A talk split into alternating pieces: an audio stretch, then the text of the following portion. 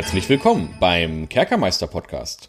Bei mir ist mal wieder, ja, heute nicht der Dave, der hat heute mal Pause, äh, sondern die Toshi ist heute bei uns. Hi Toshi. Hallo.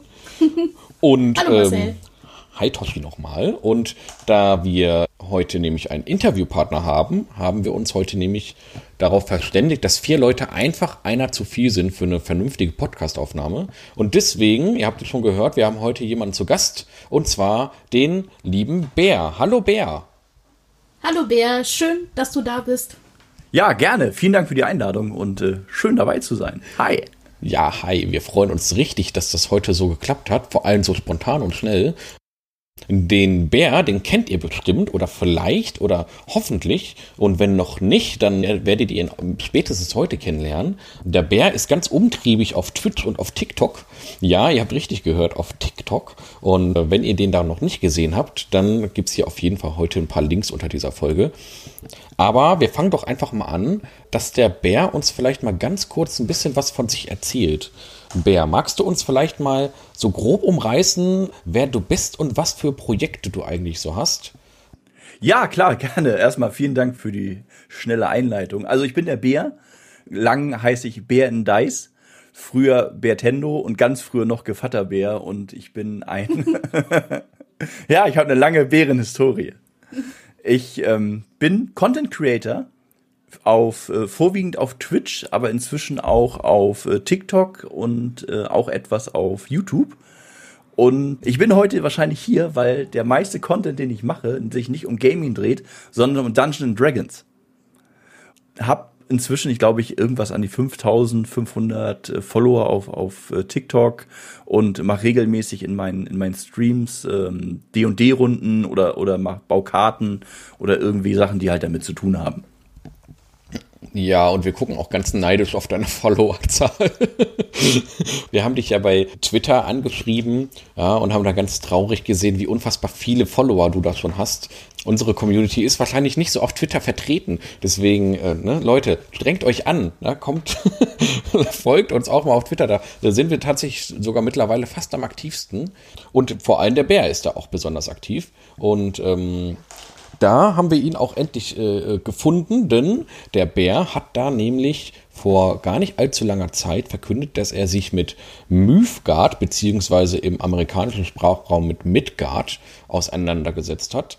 Und das Genau, hat, ich wollte nämlich schon gerade sagen, Ja. Marcel, erklär doch mal endlich, worum es jetzt hier in dieser Folge eigentlich geht, was wir hier grob umreißen wollen. ja, Jetzt sitzt hier so ein Bär bei uns in der Mitte und, und es geht um Bär? TikTok und Ja, über, über Bär und TikTok und Twitch werden wir vielleicht sogar irgendwann nochmal in einer Extra-Folge reden, weil ich das doch gerade ganz, ganz besonders spannend finde, gerade diese ganze TikTok-Thematik. Aber ähm, da, darum soll es heute dann. TikTok-Thematik. TikTok-Thematik. Sag das mal schnell hintereinander. Ähm, darum soll es heute im Fokus nicht gehen, sondern heute geht es um Mythgard. Das Setting interessiert mich schon lange, ganz besonders. Daher werden wir heute mal den lieben Bär dazu ausfragen. Bär, du hast, glaube ich, von Ulysses sogar äh, Exemplare zugesendet bekommen. Ich habe auf Anfrage, weil ich halt, manchmal ist es ja so, wenn du Content Creator bist und dann fragst du mal ein bisschen rum, ob du was kriegen kannst. Und da habe ich eine PDF von Mythgard gekriegt. Und habe damit dann angefangen, so ein bisschen zu arbeiten, habe dann aber gedacht, ja, das ist nichts Halbes und nichts Ganzes, ich wollte es auch so ein Regal haben. Und dann habe ich mir dann doch die, die deutschen Publikationen dann doch nochmal gekauft, alle bis auf einen Abenteuerband, den ich nicht so interessant fand. Ja, und habe dann angefangen, mich mit diesem ganzen Thema so ein bisschen zu beschäftigen. Gerade weil ich so ein super Freund von, von Welten und von Lore bin und so einem ganzen Kram, habe ich mir gedacht, das, das, das Cover spricht dich an. Da ist ein Greif drauf, da ist ein Ritter drauf, da ist ein Monster drauf, passt. Guck mal rein, was draus wird. Und der Name ist ja auch echt vielversprechend. Also da hat man ja schon eine gewisse Vorstellung, worum es eventuell gehen könnte. Wir können ja gleich mal sehen, ob das auch wirklich dann in die Richtung geht oder was da halt noch so alles drin steckt. Auf jeden Fall bin ich schon mega gespannt, was sich hinter Midgard alles verbirgt oder Mythgard. Ich, ich kann auf jeden Fall sagen, ich kann eine ganze Menge dazu erzählen. Das ist nämlich unglaublich viel. Es ist so viel. Und da müssen wir direkt einen Disclaimer voransetzen. Wir werden selbstverständlich nicht so tief in all diese ganzen Bereiche von Midgard äh, reingehen. Ich werde heute übrigens von Midgard sprechen, weil ich ehrlich gesagt das wesentlich angenehmer auszusprechen finde als Mythgard. Ja, ich finde, es klingt immer so ein bisschen wie Müffel, aber gut.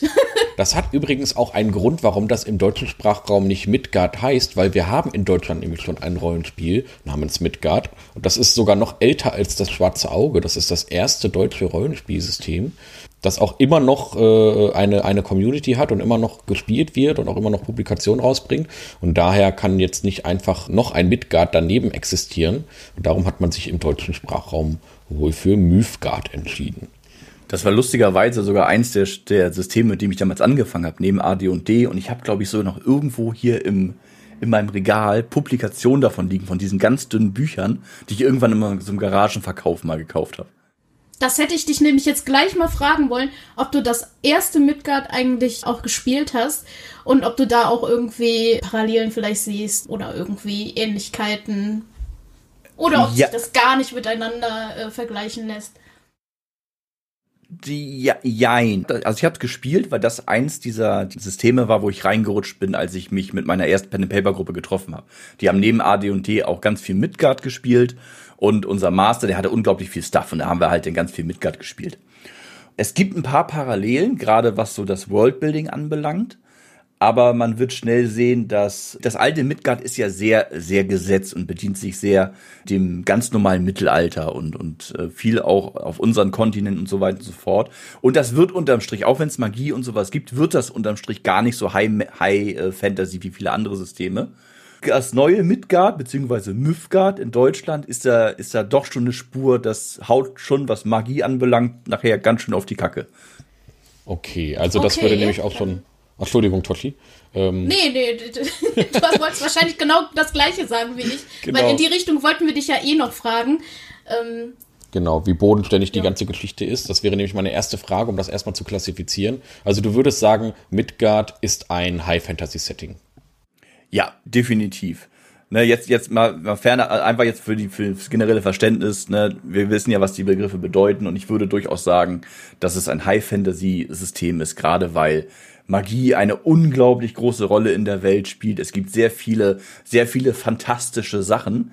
Und auch wenn man am Anfang in diese Bücher reinliest und das dann relativ bodenständig anfängt, geht das nachher schon in so eine Richtung, wo du sagst, alles klar, okay, das würde ohne Magie so gar nicht funktionieren und, und ja, moin.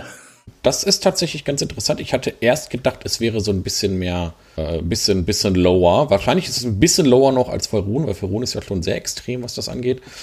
Würde ich nicht mal sagen. Ich werde dir vielleicht auch nachher noch verraten, warum. Beziehungsweise du wirst merken, warum. Da bin ich sehr gespannt. Da freue ich mich, ich freue mich schon sehr auf diese Folge. Das habe ich ja schon öfter mal gesagt. Okay. Und was du, glaube ich, eben noch anmerken wolltest, ist, wir schaffen das definitiv nicht vom Umfang alles in diese Folge reinzupacken. Aber wenn da Interesse besteht, dann können wir da defin definitiv auch noch was nachschieben und nochmal was zu machen.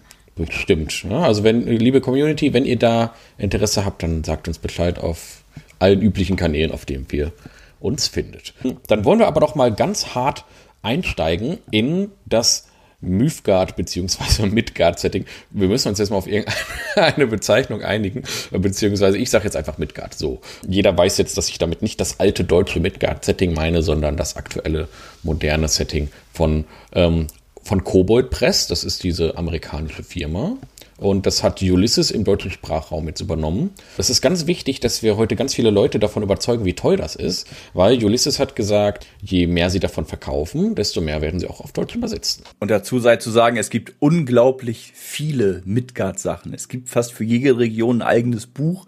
Es gibt so, so regelmäßig erscheinende kleine, kleine 5-Dollar-Hefte, wo, wo Infos und Abenteuer drin stehen. Und, und es gibt Unmengen an Kram. Das erinnert sehr stark an DSA, ehrlich gesagt, gerade mit diesen kleinen aktuellen Info-Häppchen und sowas, die es da so gibt. Es gibt ja hier in, im DSA-Bereich diesen aventurischen Boden, wo dann regelmäßig Nachrichten drin sind. Also sowas in der Art gibt es dann auch für, für Midgard, ist das richtig? Oder?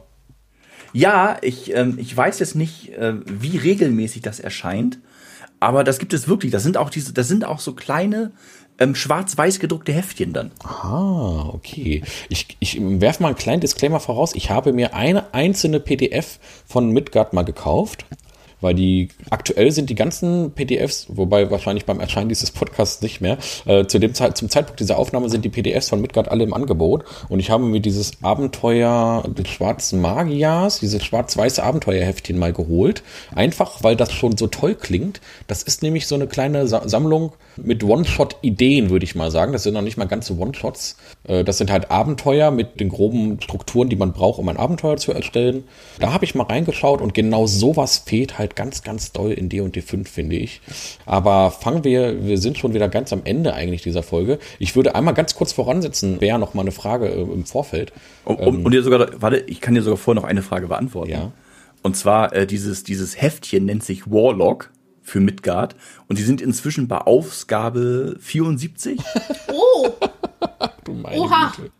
okay. okay, Seit also- wann ist das draußen? Seit wann gibt's sie? seit, seit, seit sehr vielen Seiten, wie der Storm ja sagt. Ähm, und äh, das sind aber total interessante Sachen, weil du hast da nicht nur so ein Buch, wo Abenteuer drin ist, sondern du hast auch mal so ein Heftchen, da steht zum Beispiel drauf Elfen. Und da hast du da Zeug über Elfen drin. Na, das passt doch hier perfekt gerade.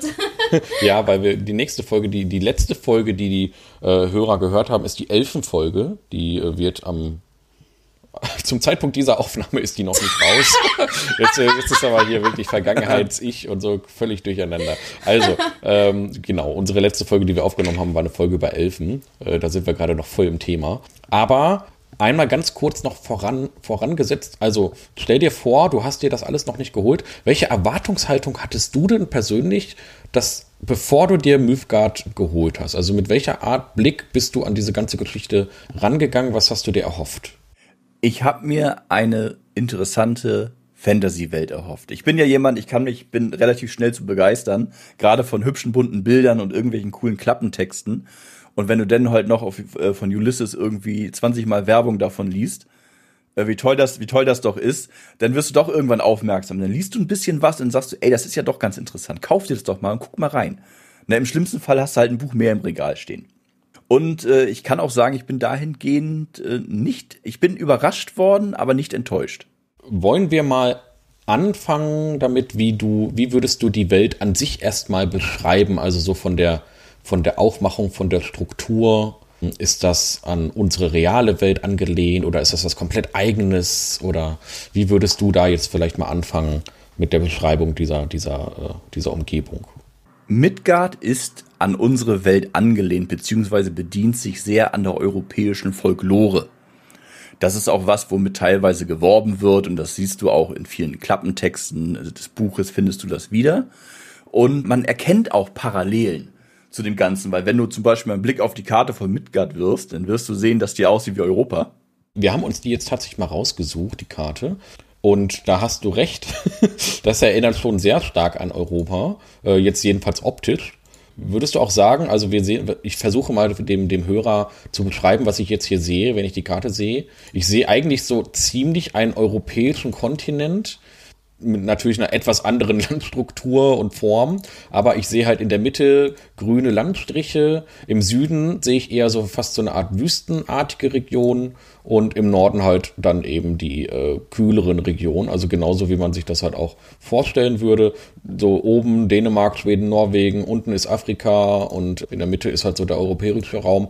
Und du würdest auch sagen, ungefähr so sind auch die Kulturen und äh, Völker in dem Land verteilt. Kann man sich das so vorstellen? Ja, im Groben, im Groben entspricht es das. Und auch wenn man sich die Kulturen genauer ansieht, findet man halt Parallelen zu den uns existierenden Völkern wie Ägypter, zu unserem europäischen Mittelalter, zu den, zu den Wikingern und so weiter und so fort. Aber das ist ja auch in D&D oder allgemein in Fantasy-Welt ja nicht, nichts Ungewöhnliches, dass man sich da halt mal bei den Kulturen irgendwo ein bisschen bedient. Ja, aber uns Fall werden auch äh, im Laufe der Zeit äh, Götter begegnen, die Namen von Göttern unserer Welt tragen, wie Horus oder Loki, Thor. Dann sind wir aber schon langsam an den Punkten, wo das mit den Gemeinsamkeiten etwas aufhört. Findest du, das ist etwas, was stört, diese sehr starke Nähe zu unserem realen europäischen Vorbild? Oder würdest du das sogar positiv sehen, weil das dann nahbarer ist?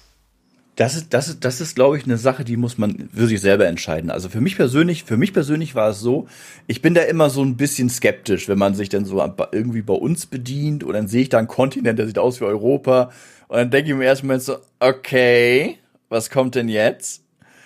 und lese ich gleich von Römern oder so, aber das, das ist, ist nicht so. Wenn man halt wirklich ein bisschen denn die ersten Seiten durchgeblättert hat, dann merkt man, okay, da hören diese ganzen, ganzen Gemeinsamkeiten auch schon wieder auf.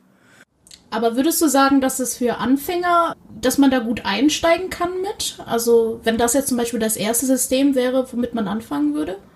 Du hast natürlich den Vorteil, wenn du damit anfangen würdest, oder die würde das jemand, du würdest äh, halt das zuerst mit deinem Master spielen, hättest du den Vorteil, dass du dich halt kulturell relativ gut orientieren kannst, in welche Richtung es gehen soll. Im Norden sitzen die Wikinger, im Süden sitzen die Ägypter, äh, in der Mitte die Europäer, wie, wie, wie ähm, Marcel eben gerade schon gesagt hat. Und ähm, das, das ist bestimmt schon hilfreich. Aber wenn man halt ins Detail geht, dann, dann ist das schon wieder weg. Was ja auch gut ist, weil man möchte ja auch seine eigene Fantasie bedienen. Genau, das ist auch eine Sache, die ich am Anfang, wie gesagt, ich war ja ein bisschen skeptisch und da hatte ich auch ein bisschen Angst vor, dass mir das zu oft begegnet. Dass ich am Ende das Buch gelesen habe und gesagt habe, ja, okay, ich bin jetzt einmal durch die Welt gereist und so richtig fantastisch war da eigentlich nichts. Ja, man muss das auch noch mal ein bisschen mit diesem amerikanischen Blick sehen. Ne? Das ist ja äh, amerikanische Publikation und für die ist ja dann Europa noch viel weiter entfernt als für uns. Das heißt, die können sich natürlich viel entspannter dann auch noch damit auseinandersetzen. Ja, das ist nämlich auch meine erste Sorge gewesen. Also ich habe dann diese Weltkarte gesehen und dachte, ui, das sieht aber schon sehr danach aus. Aber wenn du jetzt sagst, das zerstreut sich ein bisschen, dann bin ich mal gespannt. Wollen wir da vielleicht mal so ein bisschen drauf eingehen? Hast du vielleicht mal so ein konkretes Beispiel, wo du sagen würdest, ach, äh, da habe ich jetzt aber damit gerechnet, dass es genauso ist wie, keine Ahnung, Rom oder so und dann war das doch nicht so. Hast du da vielleicht irgendwie, irgendwie was, wo du sagen, dass du so ein bisschen Finger drauf legen könntest? Zum Beispiel wäre das der verwüstete Westen. Du hast ja, wenn du auf der Karte guckst, hast du diese, diesen ganzen westlichen äh, Teil des, des, der, der Welt Midgard. Und im Prinzip ist das einfach nur ein riesengroßer, magisch verwüsteter Landstrich. Da haben die großen Magier-Imperien Krieg geführt, haben damit das komplette Gleichgewicht der Leylinien durcheinander gewirbelt und da laufen riesengroße Monstrositäten rum, hoch wie Türme, die in der Zeit verlangsamt sind und deswegen pro Jahr nur ein paar Schritt schaffen. Und das ist einfach nur eine gewaltige Wüste, wo es, äh, wo es Nebel gibt, äh, die Zombies beschwören, Anomalien in der Zeit, die dich, die dich ein paar Tage älter werden lassen oder verjüngen. Total die verrückte Gegend. Also im Äquivalent würde ich sagen, das liegt ungefähr da, wo heute Frankreich sein würde. ähm, in Ordnung. Ja, okay, das klingt natürlich ganz spannend. Also das erinnert mich so ein bisschen an Numenera. Ich weiß ja nicht, ob du das Numenera-Setting kennst. Das ist so ein ganz abgedrehtes, brauchen wir auch gar nicht, äh, gar nicht so ganz gezielt drauf eingehen. Aber da gibt es halt auch so Landstriche, wo, wo irgendwelche Cyber-Riesen äh, rumlaufen und, und äh, ähm, keiner weiß so recht, warum das eigentlich so ist. Ist das denn hier in dieser Welt, ähm, ist das Wissen darüber allgegenwärtig, warum diese Dinge da so sind, wie sie sind? Oder ist das da alles sehr mystisch äh, für die Bewohner? Kannst du das so ein bisschen? Es gibt, erstmal grundlegend ist es so, dass das Buch unglaublich viel Lore bietet. Und auch ganz viele Sachen erklärt, warum das so ist. Und gerade jetzt in, in dem Beispiel, was ich genannt habe, mit diesen großen Titanen, die da rumwandern, wissen die Leute das teilweise sogar. Weil das Überbleibsel dieser, Magier, äh, dieser Magierkriege sind. Und davon gibt es dann quasi in der Welt Aufzeichnungen äh, oder Erzählungen, dass sie das wissen können? Oder? Ja, das gibt, das gibt Kulturen, die gut daran tun, die, die Überbleibsel der Magie-Imperien immer wieder daran zu erinnern, was das ist. Und äh, die haben natürlich auch selber Geschichtsaufzeichnungen dafür. Und gerade ist es ja so, dass diese, wie sie genannt werden, die äh, grauen Wanderer, also von, von das Grauen und Wanderer, ähm, allgegenwärtig sind, weil die kann man sehen. Du gehst, du gehst da, du siehst irgendwie aus deiner Stadt über die Burgmauer und kannst in der Ferne diesen gewaltigen Titan sehen. Und wenn du ein Jahr später guckst, ist er ein paar Schritt weiter gewandert. Das gibt äh, ganze Kulte, die sich um die Füße dieser Wesen angesiedelt haben und mit einer Zellstadt mitziehen. Also es klingt, das sind genau diese Elemente, die mich in diesen Settings immer total abholen. Ja, das finde ich ganz spannend und äh, ich finde die Abwechslung super. Ja, ich liebe sowas. Denn, dann warte mal ab, bis ich hm. dir von Baba Yaga erzähle. ja, Baba Yaga kennt man ja aus unserer, äh, aus der russischen Mythologie. Genau. Und die gibt es hier also auch.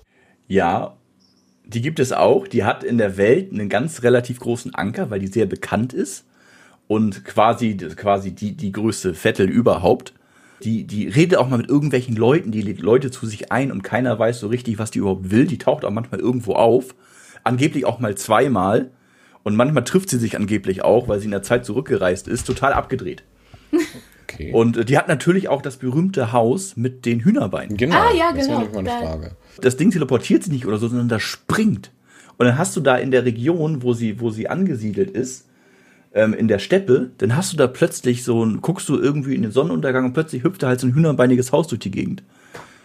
Und du denkst, okay, Baba Yaga ist unterwegs. Fantastisch. Und ist die dann auch da angesiedelt wahrscheinlich, äh, hauptsächlich, wo jetzt das Russland wäre? Weil also wir haben jetzt hier so eine Region, in der englischen Karte nennt sich diese Region Domovogrod, die heißt wahrscheinlich im Deutschen auch nicht ganz anders.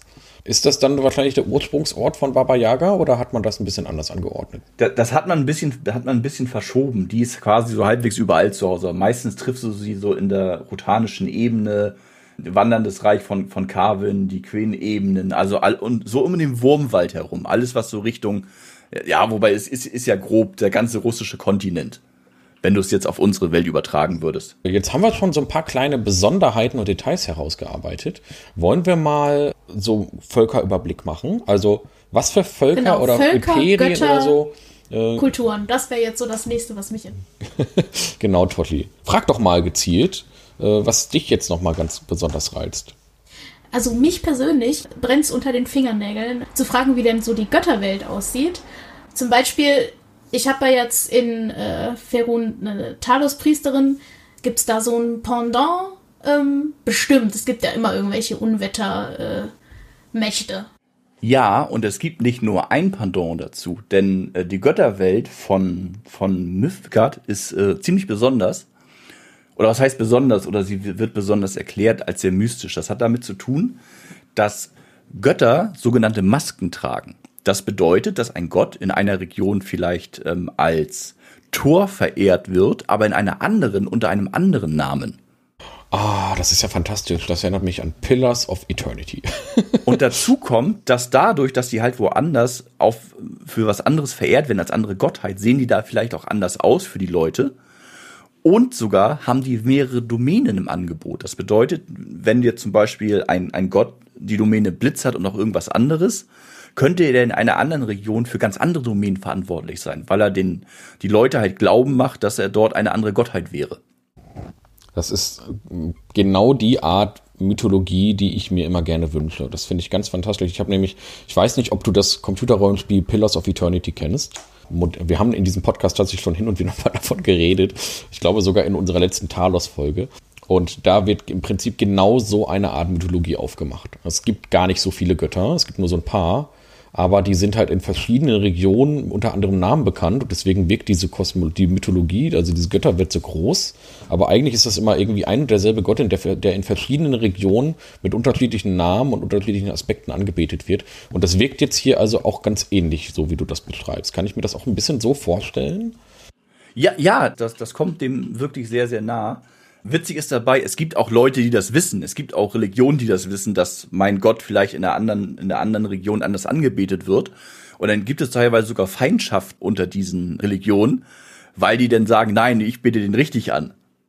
Genau, das ist die eigentliche Eigenschaft von dem. Ihr habt da nur Genau, das, das, das, das ist gar keine Maske von meinem Gott, sondern das ist mein, das ist der wahre Gott. Und das andere ist eine Maske. Und der Hintergrund ist einfach für die Götter, dass die so ihre Macht mehren die interessante Regel für die Götter in, in Mythgard. Das ist bis jetzt noch nicht so super äh, erklärt, warum, wahrscheinlich in einer der Zusatzpublikationen wahrscheinlich schon, ist es, dass nur eine bestimmte Anzahl von Göttern in einer Region angebetet werden darf. Zum Beispiel wird das Beispiel genannt, in einer großen Stadt dürfen nur fünf bis sechs Götter verehrt werden. Für mehr ist da kein Platz. Das funktioniert einfach nicht. Damit die halt so viel abdecken können wie möglich, haben die sich halt diese Masken angelegt und sich damit Rückhalt geschafft. Wenn zum Beispiel eine Religion von der anderen ausgelöscht wird, hast du immer noch die andere als Rückendeckung, damit du deine Macht nicht verlierst. Ah. Ach, das ist natürlich fantastisch. Clever. Ach, das klingt ja toll. Ähm, Ein Götterdienstleistungs... Äh ja. Unternehmen, ja, das, das Götterunternehmen. Die, die Götter, die ja, das klingt schon ganz man geil. bemüht sich halt, ein paar Töchter aufgemacht. Man, genau, man, man, man bemüht sich halt auch darum, dass die, dass die Götter sehr mystisch dargestellt werden. Ne, dass die, es gibt sie, das ist, das ist offensichtlich, die, man weiß auch, man sagt auch, wie die aussehen. Man versucht die halt so mystisch wie möglich zu halten und dass ihre Entscheidung und das, was sie tun, halt für Sterbliche schwer zu begreifen sind. Also auch hier, Atheismus macht keinen Sinn, es ist offensichtlich, dass es Götter gibt. es ist offensichtlich, dass es gibt. Es gibt ja auch die Religionen, die das erzählen. Es gibt ja Priester, es gibt Wanderpriester, es gibt Pilgerorte. Ne, es ist offensichtlich, dass die Götter existieren in Midgard. Und es ist nicht zwangsweise so, dass eine Person zu einem Gott betet.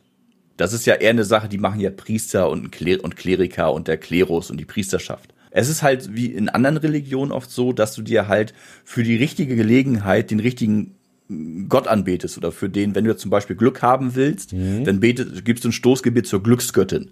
Okay. Mhm. Mhm. Ja, das ist ja in Ferun ganz ähnlich. Ne? Da betet, macht man auch kurz ein Gebet zu Timora, wenn man mal Glück haben möchte, oder zu Vauken, wenn man halt ein gutes Geschäft abschließen möchte. Dann, ne? Das ist dann, glaube ich, da auch. Klar gibt es auch Orte, wo das denn so ist, dass es halt eine Hauptgottheit gibt und die wird dann, die wird dann äh, verehrt, vielleicht auch zwangsweise verehrt, weil man das dort tun muss. Aber der handelsübliche äh, Bewohner von, von Midgard nimmt sich das, was er gerade braucht. Aber nochmal zurück zu meiner Frage jetzt. Was wäre denn das Pendant zu Talos? oh, da lass mich doch einmal ganz kurz hier einmal durchblättern. Ja. Genau, Ach, während gesagt, du dabei bist, da können wir direkt mal fragen. Also im Abenteuerhandbuch Schwertküste, das ist ja das Standardwerk für Götter in, äh, in, in, der fünften Edition, da sind ja ganze 20 Seiten für die Götterwelt reserviert worden. Wie viele Seiten sind das denn bei Mülfgard ungefähr? 40, 50? 40, 50 Seiten. Das ist, klingt doch schon 60. mal wesentlich angenehmer. Ich kann es dir, ich kann's dir auch, wenn du mir eine Sekunde gibst, kann ich ja, dir sogar ganz genau sagen. Das ist nämlich, äh, das fängt bei 344 an. Ja. Und das hört bei 401 auf. Okay, ja, also knapp 60 okay. Seiten. Ne? Ja. Ähm, du hast, zu, du hast ja. zu jeder Gottheit hast du in dem Buch eine Beschreibung, dann welche Masken diese Gottheit halt trägt, mhm. äh, wie die zu anderen Glauben steht, was diese Gottheit fordert von seiner Priesterschaft, was die bevorzugten Waffen sind, die Gesinnung, was über die Anhänger und Symbole und Bücher und wie das, das denn so toll. mit Schrein und Priester aussieht. Fantastisch. Das ist toll. Ja, ich möchte dieses Buch jetzt hier in diesem Moment in meiner Hand halten. und, und, und, ja. und das ist nämlich ganz genau der Punkt, wo sich, wo Müfgard, also ich muss noch immer für Müfgard sagen, ich habe das die letzten Wochen immer gelesen, ja. ähm, wo es sich von, der, von, der, von dem grundlegenden Content der fünften Edition abhebt. Wenn wir jetzt mal einen Blick darauf werfen, ist es ja so, dass D&D 5.0 jetzt immer offener wird und sehr viel freier. Ne, wenn wir nur in die neuen Bücher gucken, in, in Monsters of the Multiverse zum Beispiel oder Ravenloft, die ganzen neuen Publikationen, die sind sehr frei gehalten. Ne, da gibt es halt eine Erklärung zu einem Volk, aber die ist halt relativ klein, weil das man möchte, der Spieler soll was rausmachen, die Spieler. Es ist, es ist sehr, sehr, sehr frei ausgelegt. Und Midgard erinnert mehr, sogar ein bisschen an DSA, aber vor allem an, ähm, an 3.5. Weil Midgard dir ganz viele Sachen vorgibt und dir sehr, sehr viel erklärt. Manchmal sogar ein bisschen zu viel an einigen Stellen, wo du sagst, das hätte man vielleicht offen lassen können. Das wäre jetzt nämlich meine Frage gewesen. Gerade bei den Göttern würde mich mal interessieren, wie mystisch das noch gehalten wird. Aber erzähl erst mal weiter. Und das ist, glaube ich, aber auch, was ich gesagt habe, die größte Schwäche und die größte Stärke von Midgard. Für mich, für jemanden, der seit 20 Jahren Pen and Paper spielt und mit 3.5 und 2.0 und, und was nicht alles gespielt hat, ist eine Regel kein Problem. Und auch, dass man mir einen Rahmen vorgibt, einen strikten Rahmen. Damit kann ich arbeiten. Wenn du jetzt aber als jemand Neues da reinstolperst und du hast vielleicht vorher das normale D&D gespielt, dann bist du an einigen Stellen vielleicht verwundert und fragst dich, warum ist das so? Deswegen, deswegen erwähne ich auch oft, dass diese Art des Worldbuildings, gemünzt auf dem, was wir aktuell so alles kennen, relativ antiquiert ist. Sie ist nicht schlecht, in keinster Weise, weil für mich und scheinbar für Marcel fitte das ja, Mhm. aber halt für, für andere Generationen oder andere Arten von Spielern nicht, weil die sich eventuell ein bisschen in ihrer Freiheit beraubt fühlen, um das jetzt mal ganz, ganz lapidar herzusagen, weil eben so viel vorgegeben wird. Ja, ich glaube, das hängt ganz stark von der Struktur der Gruppe und vom Spielleiter ab, wie eng er das auch fasst. Ne? Weil ich meine zum Beispiel, ich leite auch gerade eine, eine Kampagne, die Rote Hand des Unheils, ein altes 3.5 Abenteuer. Äh, das habe ich jetzt auf, äh, mit einem Conversion Kit auf D&D 5 äh, umgemünzt und wir spielen das gerade. Ich passe jetzt teilweise so ein bisschen was an, weil ja seit 3.5 so ein paar Kataklysmen passiert sind und die Schar hat so ein riesiges Loch äh, da und da ist alles kaputt und eigentlich passt das gar nicht mehr so ganz da in diese Region. Dann habe ich jetzt einfach so ein bisschen quasi gemogelt, ja, und passe mir die Welt jetzt gerade so an, damit sie wieder für das Abenteuer gut funktioniert. das wäre wahrscheinlich für einige äh, Lore-Junkies ein großer Affront, wenn man sowas einfach mal macht. Und ich glaube, da muss man dann als Spielleiter die Freiheit sich einfach nehmen, zu sagen, okay, da steht zwar jetzt, dass das so und so ist, aber wenn ich das gerne anders haben möchte und ich möchte, dass in dieser Region doch ein paar mehr weiße Flecken sind, damit ich da ein bisschen eigene Ideen noch einbauen kann, dann muss man sich, glaube ich, diese Freiheit ein bisschen nehmen. Ähm, das kennt man ja so ein bisschen aus DSA, deswegen haben ja auch einige Neulinge Schwierigkeiten in DSA reinzukommen, gerade wenn das so eine lang bestehende Gruppe ist. Wenn dann halt einfach da wirklich in jeder Stadt, in jedem Haus klar ist, wer da gerade wohnt und wie alt der gerade ist. Und wenn man das dann nicht weiß, dann ist man irgendwie, ne, kommt man da nicht mehr so richtig rein. Und äh, da muss man sich, glaube ich, so ein bisschen, muss man ein bisschen gucken, wie die Gruppenstruktur ist und wie man damit klarkommt. Ich finde das aber ehrlich gesagt immer eigentlich ganz schön, wenn ich gerade wenn ich was vorbereite, wenn ich zu allem, was ich gerade suche, dann auch eine Antwort finde. Meine Frage gerade nochmal, die ich, bevor ich die vergesse, haben die Götter hier Spielwerte? Nein. Nein. Okay, das finde ich gut. Weil äh, es gibt Avatare, die schicken auch mal Avatare, die reden mhm. auch mit, mit ihren Dienern, aber so gibt es per se für die keine Spielwerte. Okay. Und äh, um nochmal zu meiner Frage, zu meiner Frage zurückzukommen. Was ist eigentlich mit Talos? Ich bin wie so ein ähm, Klappmä Klappmännchen. Ich klappe so rein, so, hallo, ich möchte über Talos Nee, alles, alles gut. Und mir kommt auch gerade einfach die Antwort in den Sinn, ohne dass ich nachlesen muss, weil die hätten mir auch gerade schon einfallen können. Das ist Thor. Ah ja. Ja, ja Thor. Stimmt. Der Gott der Donner und der, des Donners und der Blitze. Ja, und Thor ja. hat dann auch verschiedene Masken wahrscheinlich und heißt in unterschiedlichen ja. Regionen auch anders, denke ich. Ähm, ne? zum, mhm. zum Beispiel ähm, glauben einige, dass, ähm, dass es gibt im Süden einen Gott, der heißt Lada, heißt Lada. Und man glaubt, dass das eventuell eine Maske von Thor sein könnte. Mhm. Okay. Dazu kommt das auch noch, dass es zwei andere Götter gibt, die sehen Thor ziemlich ähnlich. Und man vielleicht sagen könnte, das sind Brüder oder das sind auch Masken. Das ist halt alles sehr äh, sehr, sehr offen gehalten. Okay, also da und ist noch Raum für Spekulationen möglich, dass man da so ein bisschen diskutieren und spekulieren kann, wer jetzt, also ob das jetzt wirklich also ein Aspekt von Tor ist oder nicht. Ein paar Mal sagt das Buch schon, das ist so. Aber oft wird es auch einfach gesagt, einige glauben das. Mhm. Dass es dir halt selbst Raum zur Interpretation lässt, ob es so ist oder nicht. Mhm. Okay, wollen wir das Wie Götter viele Götterthema ja. mal, genau, wollen wir das Götterthema mal, mal äh, äh dann ich glaube, das ist jetzt jedem so ein bisschen klar, wie die Struktur der, der Götterwelt ist. Und Toshi wollte nämlich genau jetzt auch, ja, als eine weiterführende Frage stellen. Ja. eine weiterführende Frage stellen. Toshi, ich übergebe das Zepter. Jetzt komme ich nämlich nochmal zurück zu Marcells Anfang, äh, wo er mit den Völkern anfangen wollte. Wie viele Völker gibt es denn da eigentlich in Misgard? Und viele, ähm, viele. Was kannst du so hervorheben? Was, was ist dir besonders hängen geblieben? Bärlinge. Das okay. war klar. Bär, Bär, Bärlinge sind aufrechtgehende humanoide Bären. Die sind mhm. sehr gesellig, sind auch ein bisschen nordisch angehaucht, weil die meistens ein bisschen Temperament haben und gerne auch mal Wettkämpfe austragen. Aber an sich sind das stolze, stolze Verteidiger der Welt. Gibt es viele so humanoide, also so, so äh, äh anthropomorphe Tiervölker? Einige. Einige. Wir können ja, wenn du möchtest, oder wenn ihr möchtet, kann ich ein bisschen tiefer darauf eingehen. Ich möchte ja, kurz ein, eine Sache vorweggreifen. Mhm. Und zwar ist das nämlich auch ein, eine Sache, die einigen Leuten vielleicht aufstoßen würde. Und zwar ist das die Geschichte von Mythgard, wie sie geschrieben wurde, einige Völker relativ zügig stigmatisiert. Und diese Stigmatisierung, zum, als Beispiel kann ich zum Beispiel sagen, es gibt ein Drachenimperium, das wird von Drachen regiert, weil die Drachen gesagt haben, wir haben keinen Bock mehr in unseren Höhlen zu hausen und auf Schätze zu warten, wir holen uns die einfach. Mhm. Und dazu gründen wir einfach ein Königreich. Und da leben unglaublich viele Drachen, Blütige und Kobolde, die über super viele Raubzüge und Eroberung, Eroberungsfeldzüge. Und deswegen sind natürlich die in bestimmten, in bestimmten Regionen der Welt stigmatisiert.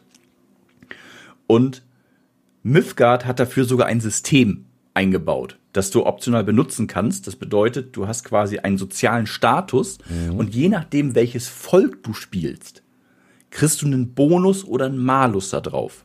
Hm. Okay. Und je nachdem, wie das halt, wie das halt denn, wo du gerade bist, kannst du in, Welt, in der Welt verschieden wahrgenommen werden. Ah, okay. Das finde ich ja sehr spannend und das ist ja quasi das Gegenmodell zu dem, was ja gerade in D&D 5 äh, passiert mit den eher immer weniger äh, festgelegten Strukturen bei den Charakteren, wo man halt versucht, sogar die ähm, Gesinnungen loszuwerden bei einigen Monstern und auch die Merkmale und, und Talente möglichst frei und offen zu gestalten, äh, haben wir hier quasi noch sogar eine Festlegung in der Wirkung dieser Völker. Das finde ich ja ganz interessant. Das wird wahrscheinlich genau die Leute ansprechen, die sich davon so ein bisschen abgeschreckt fühlen, dass es halt in D&D 5 immer offener und freier wird, dass man hier wieder so ein bisschen festere Strukturen ein, einbindet. Ne? Würdest du das auch so sehen oder? Ja, das ist halt das, was ich, was ich sagte. Mhm. Man hat da so Parallelen zu 3.5. Wenn wir uns zurückerinnern, mhm. grundlegend waren früher Draw immer böse. Ja. Und dann gab es die Ausnahme der Regel. So.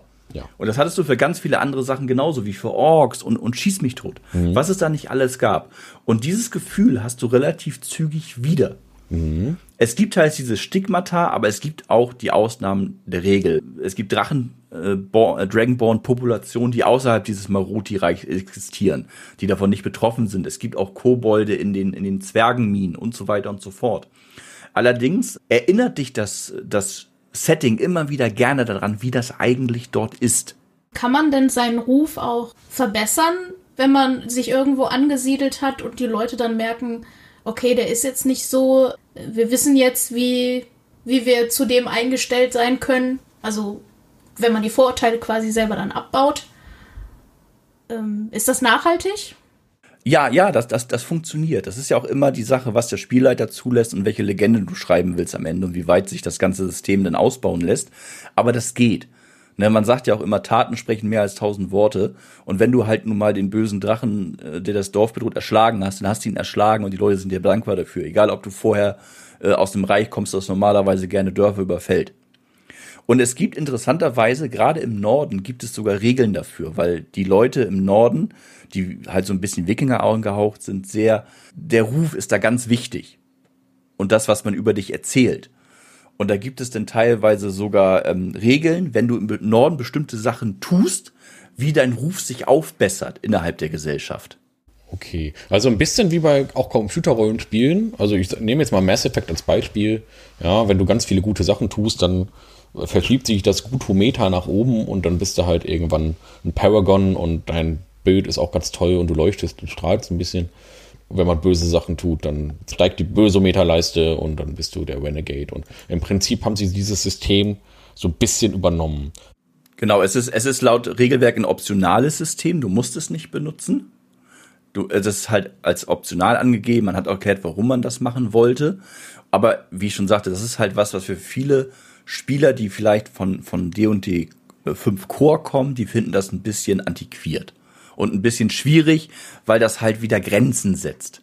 Und das Buch hat das auch an einigen Stellen erklärt. Zum Beispiel bist du mit jemandem und du bist mit einer Gruppe unterwegs und da ist es so, dass im Regelfall, wenn du irgendwo hinkommst, die Leute den, der den höchsten, diesen höchsten Angesehensbonus durch sein, durch sein, durch sein Volk hat, halt am ehesten angesprochen wird.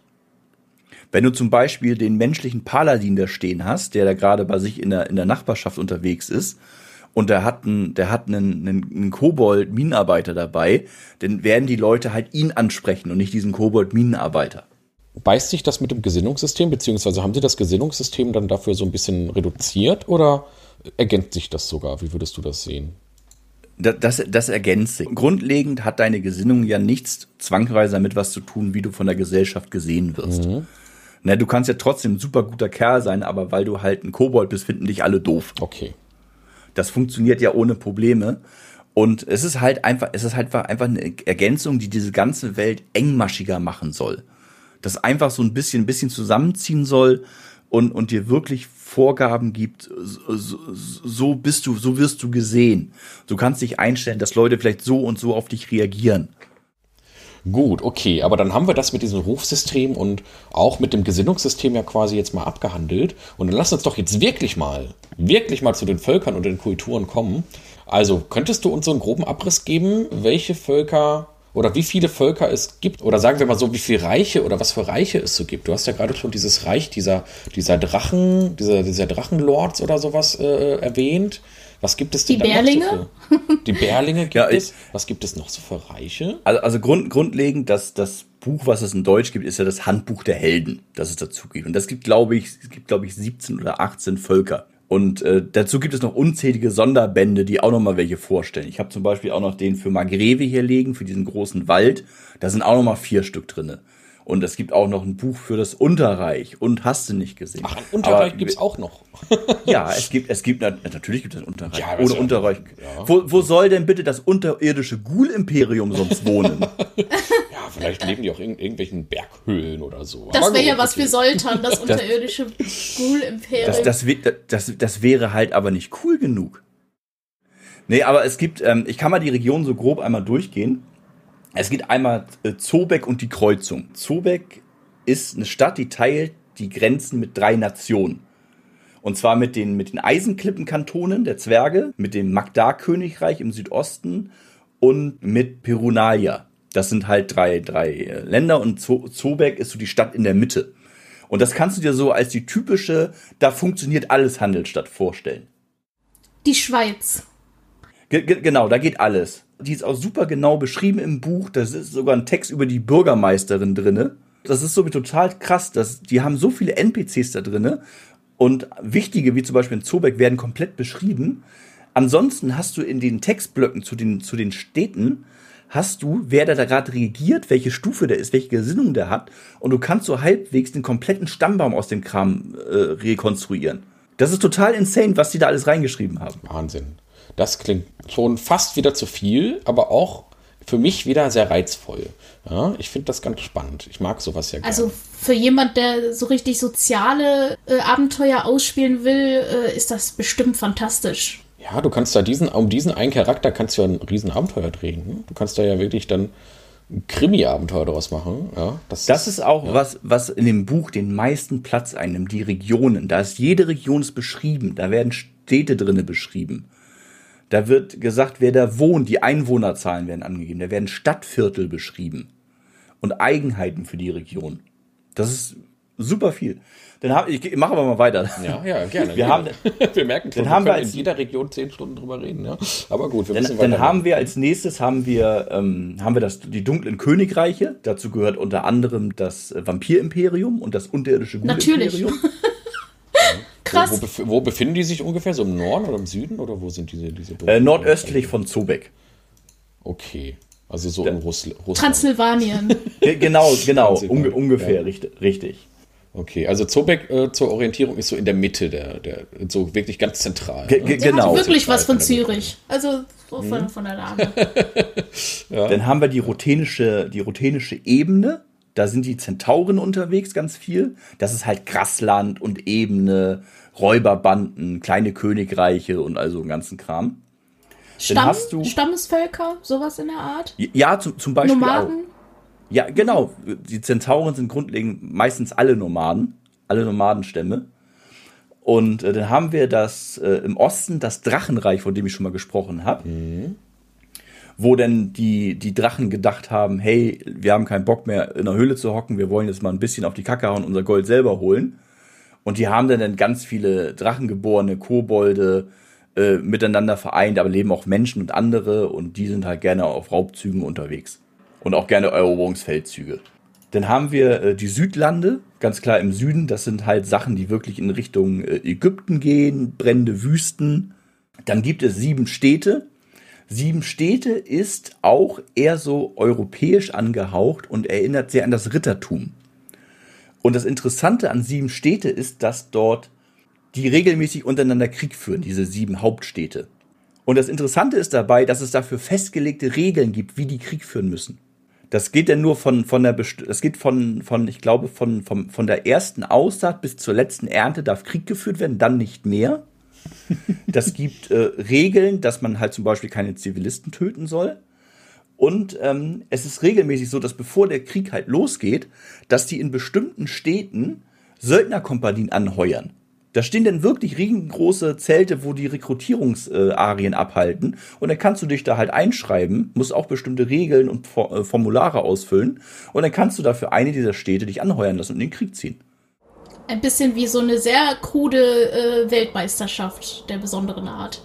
Ja, Eine, eine Städte-Kreismeisterschaft.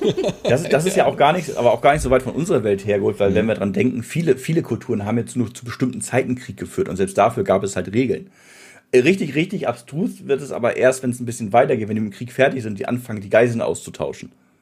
Dann wird er halt, ne, die haben irgendein Land erobert, das wird dann zurückgekauft, dann wird eine Geisel ausgetauscht gegen Geld, die anderen tauschen die Geiseln aus, Geisel gegen Geisel, man kennt sich eventuell sogar schon zwischendurch schon mal, weil man schon öfters das Geisel genommen worden ist, ne, weil es dann immer wieder die gleiche Prinzessin gewesen ist mhm. oder sowas.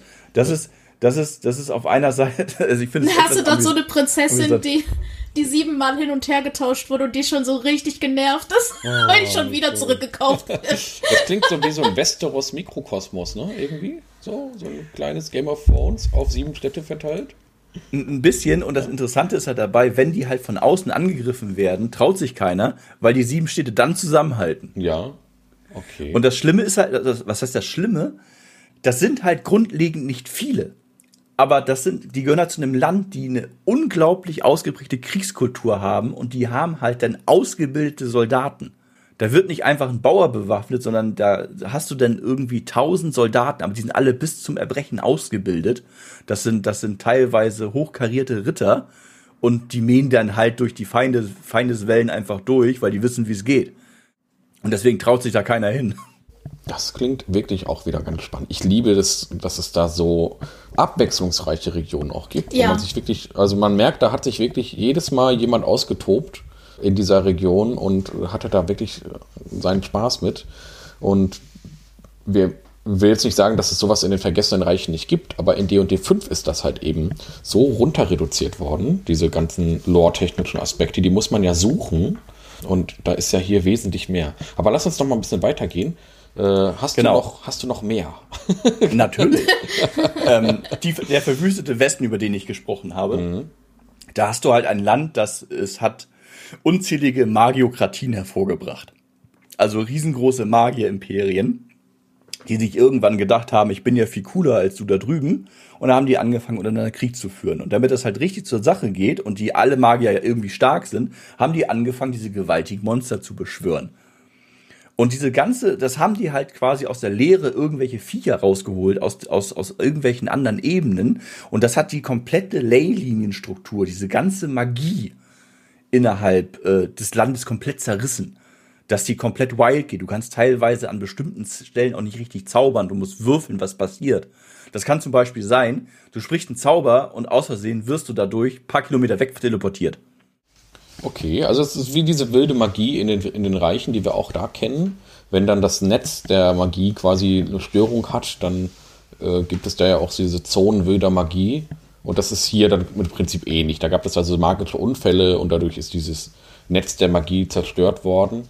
Äh, genau, die Leylinien, auf, auf, wo, wo die halt komplett äh, Midgard durchziehen. Jetzt muss ich mal kurz nachhaken.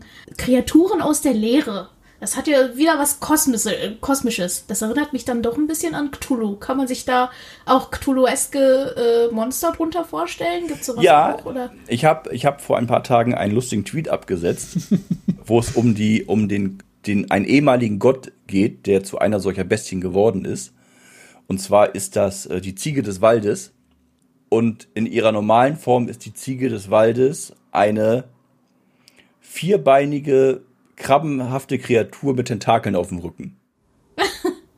Und ein anderer Wanderer ist ein riesengroße gehörnte Bestie, an dessen Hörnern äh, Goblins Städte gebaut haben, die an großen Ketten hängen. Und das, das, sind, das, sind, das sind total krasse Kreaturen, die werden in dem Buch auch ziemlich gut beschrieben das widerspricht jeder normalen Beschreibung. Das sind Wesen, die können nur aus der Leere kommen oder von irgendeiner anderen Ebene, weil wenn die sich schütteln, fallen da irgendwelche Monster aus ihrem Pelz raus oder sonst irgendwas. Das ist krass. Ja, das ist, äh, also haben sie da wirklich so schön diese Cthulhiden-Elemente mit eingebaut. Sind die sehr präsent oder gibt es die nur in gewissen Regionen, diese Cthulhiden-Sachen? Ähm, würdest du sagen, da gibt es noch. Es gibt eine eigene Art der Magie, die nennt sich die leeren Magie. Die ah. ist sehr präsent. Oh. Die kann in bestimmten Regionen gelernt werden. Äh, Gerade im verwüsteten, im verwüsteten Westen gibt es viele Leute, die das können. Und, und allgemein ist äh, Mythgard da sehr, sehr interessant, weil es viele Arten von Magie neu strickt. Da bin ich ja jetzt total dabei, ne? Also bei sowas. ja, ich also auch. ich habe sowieso ein Faible für Cthulhu und äh, also Lehren-Magie, da, da sehe ich mich dann schon. ich, ich, merke das schon. Talos ist schon wieder Schnee von gestern.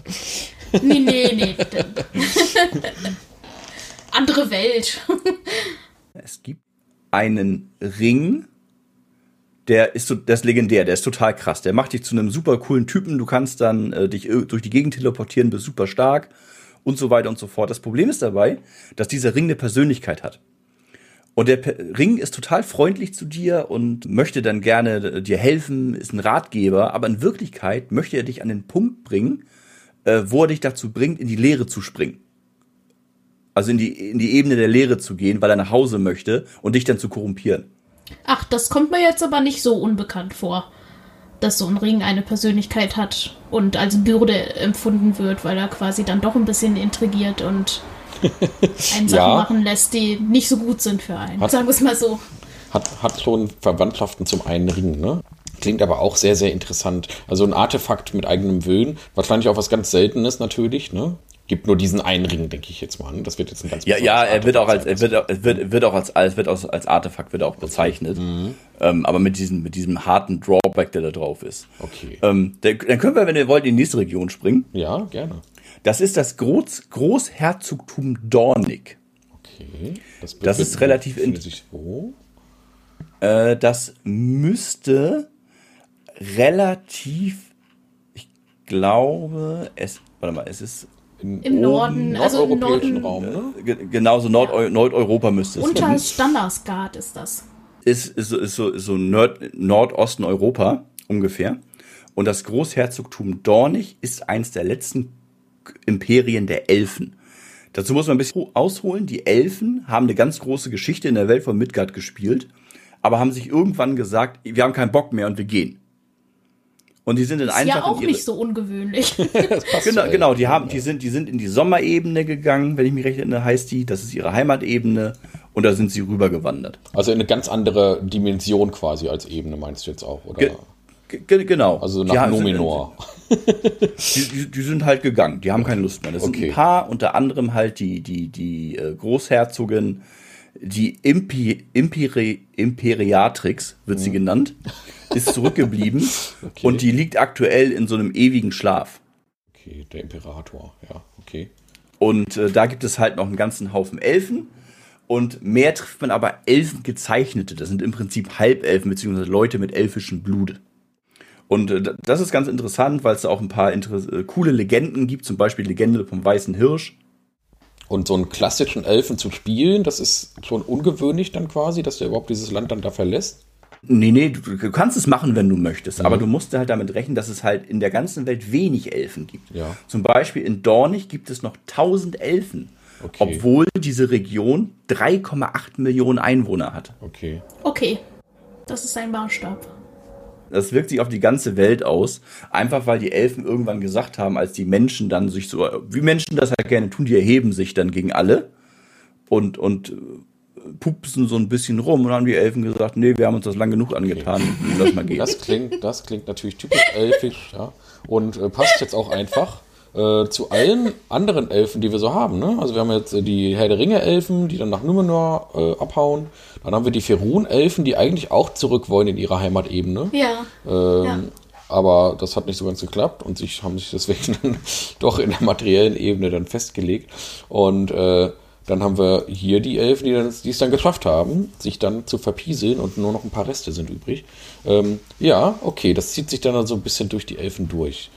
Gut, dann haben wir Dornig. Ähm, was haben wir noch so? Oder? Dann haben wir den, die Nordlande. Nordlande sind, sind, sind klassischer Wikinger-Norden. Mhm. Wenn du Assassin's Creed Valhalla gespielt hast, weißt du, wie das da funktioniert. Okay. Im, Gro im Groben und Ganzen. Ja. Die haben sehr viel von der Kultur übernommen. Wie gesagt, Ruf ist eine ganz wichtige Währung bei denen. Legenden, Geschichten, die sind sehr gastfreundlich. Aber du hast auch Landstriche, wo denn die, wo die Riesen leben, wie Jotunheim zum Beispiel. Jetzt habe ich eine Frage. Ich, ich, ich sehe hier Björn Rieke. Kann man sich da. Ist, ist das Berlingsland oder. Äh, das ist korrekt. Haha! das ist, äh, das ist nicht nur mit von Bärlingen, also leben Bärlinge und Wehrbären sogar, aber auch Menschen. Und das wird von, in Fachkreisen wird der alte Honigtatze genannt, äh, regiert. Oh. Das ist der, ist der Bärlings Waldläuferkönig und es gibt auch seine, seine Gemahlin Johanna Honighaar, das ist ein Druidin. No, und, das klingt äh, sehr knuffig, wenn ich ehrlich bin. und die haben da halt eine, einen Rückzugsort für, für Wehrbären und für Bärlinge und, und verteidigen von dort aus halt ihr Reich. Interessant sind auch noch die Schlechterzwerge. Oh, die Slayer. Äh, Schlechter ja, sie sind nicht mit den Warhammer Slayern zu vergleichen. Ja. Es liegt eher daran, dass das Plünderer okay. sind. Ähm, Zwerge sind hier nicht irgendwie die rechtschaffen guten Verteidiger der Welt, auch wenn sie auch gerne sich mal so aufspielen und auch gerne mal wirklich irgendwas verteidigen, wenn es drauf ankommt. Aber die ziehen auch gerne mal los und äh, fahren mit irgendwelchen Schiffen in andere Regionen und überfallen Dörfer, plündern Schätze, nimmt vielleicht sogar ein paar Sklaven mit, die sie in ihren Minen arbeiten lassen.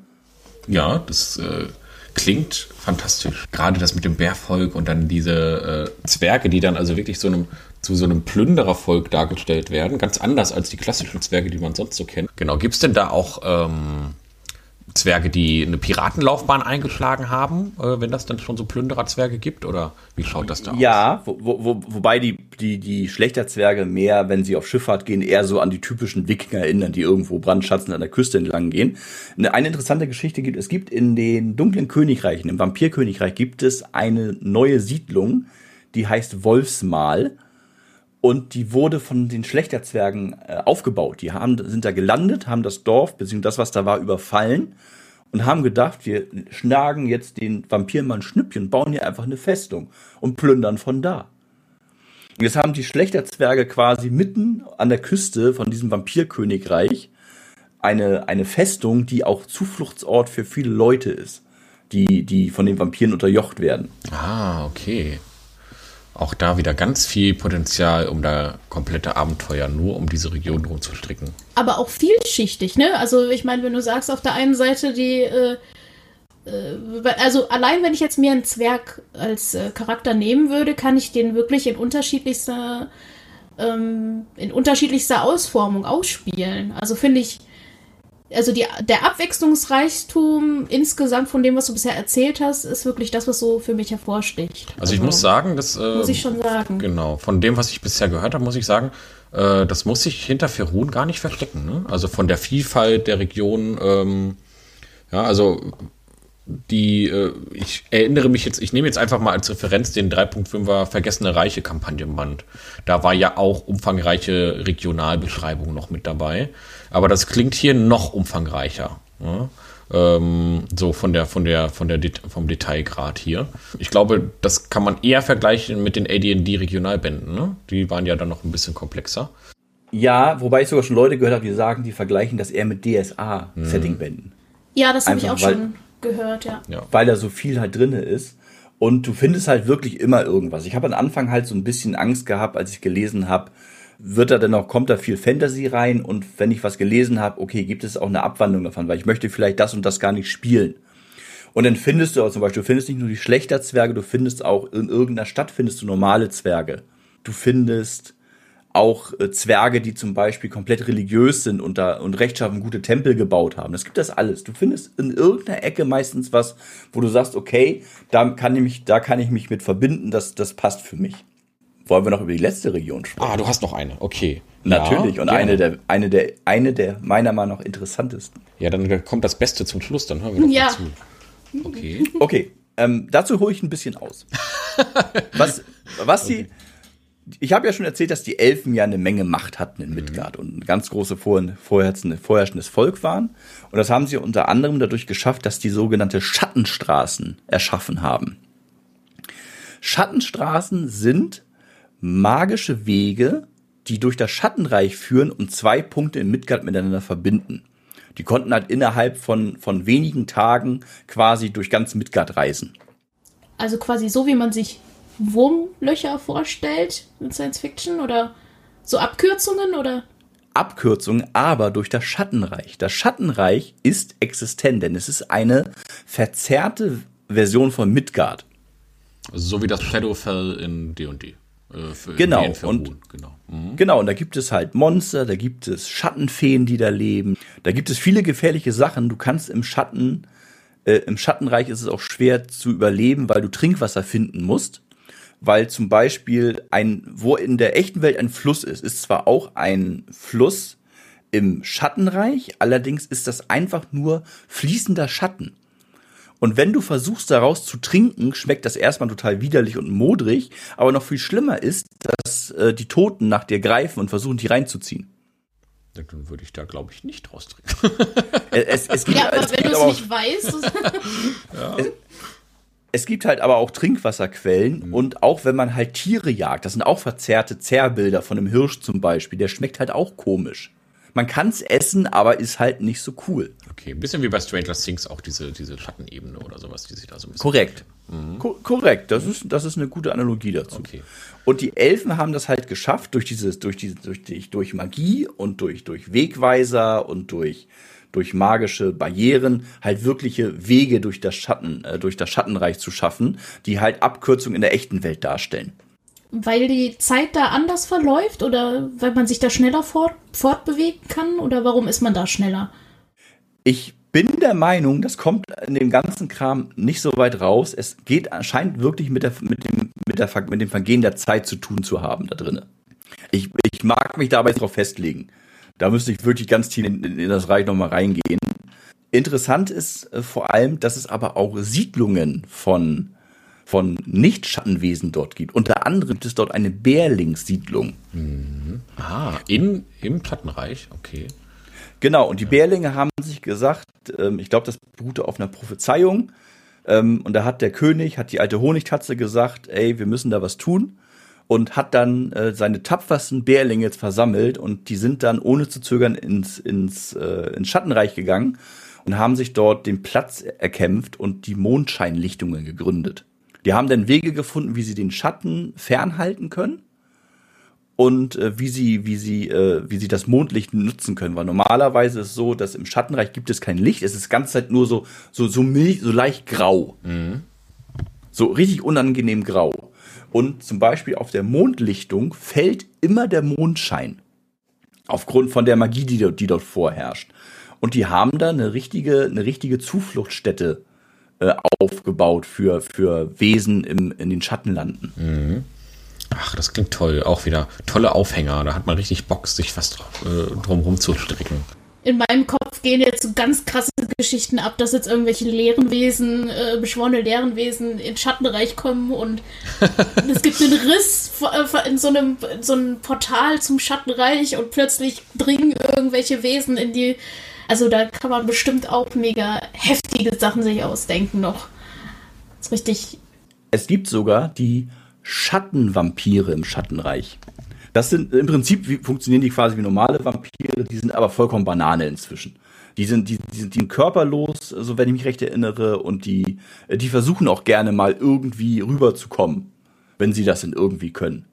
Es gibt auch teilweise, teilweise mal Risse in, in Midgard, die denn unabsichtlich in Schattenreich führen, weil dort aufgrund der, der Leylinien oder von dem, was da passiert ist, die Grenze sehr dünn zu dieser Ebene äh, wird. Ja, das kann ich mir echt gut vorstellen, sowas als Aufhänger. Ach, Wahnsinn. Also das ist, also wir merken, äh, liebe Hörer, das ist ein unfassbar umfangreiches, tiefes Setting. Das sollte jetzt jedem klar sein, dass wir hier, wenn ihr euch das Weltenbuch besorgt, ähm, einen großen, ja, einen wirklich richtigen Kampagnenband habt, so wie, wie wir ihn von früher kennen, wo wirklich alles drinsteht, was man erstmal für die Welt braucht. Genau, das wäre nämlich jetzt eine Frage gewesen. Was würdest du empfehlen? Welche Bände sollte man sich zum Start besorgen, wenn man sich jetzt dafür interessiert? Ich würde empfehlen, auf jeden Fall das Settingbuch. Mhm. Also das Weltenbuch, ne? Heißt Ge das? Genau, das Weltenbuch schimpft es sich. Mhm.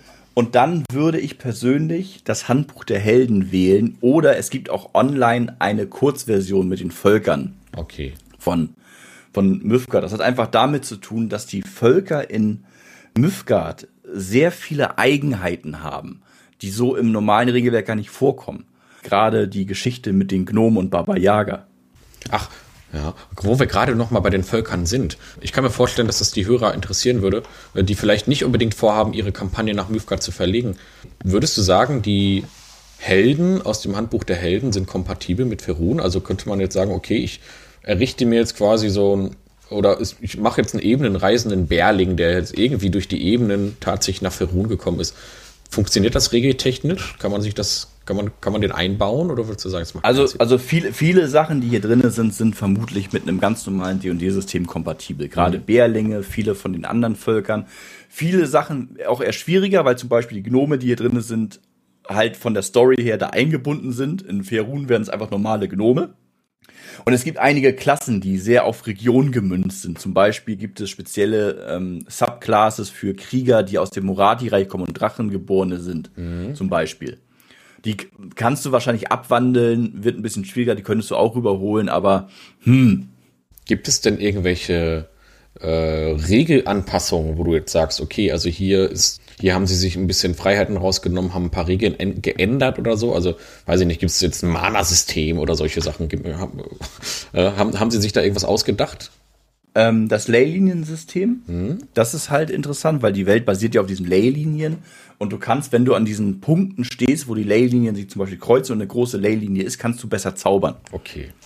Dann gibt es Vorteile auf Zaubern und bestimmte Sachen funktionieren besser. Würfelt man das irgendwie aus, dass die da ist, oder sagt dir das Buch ganz genau, an welcher Stelle jetzt gerade welche sind?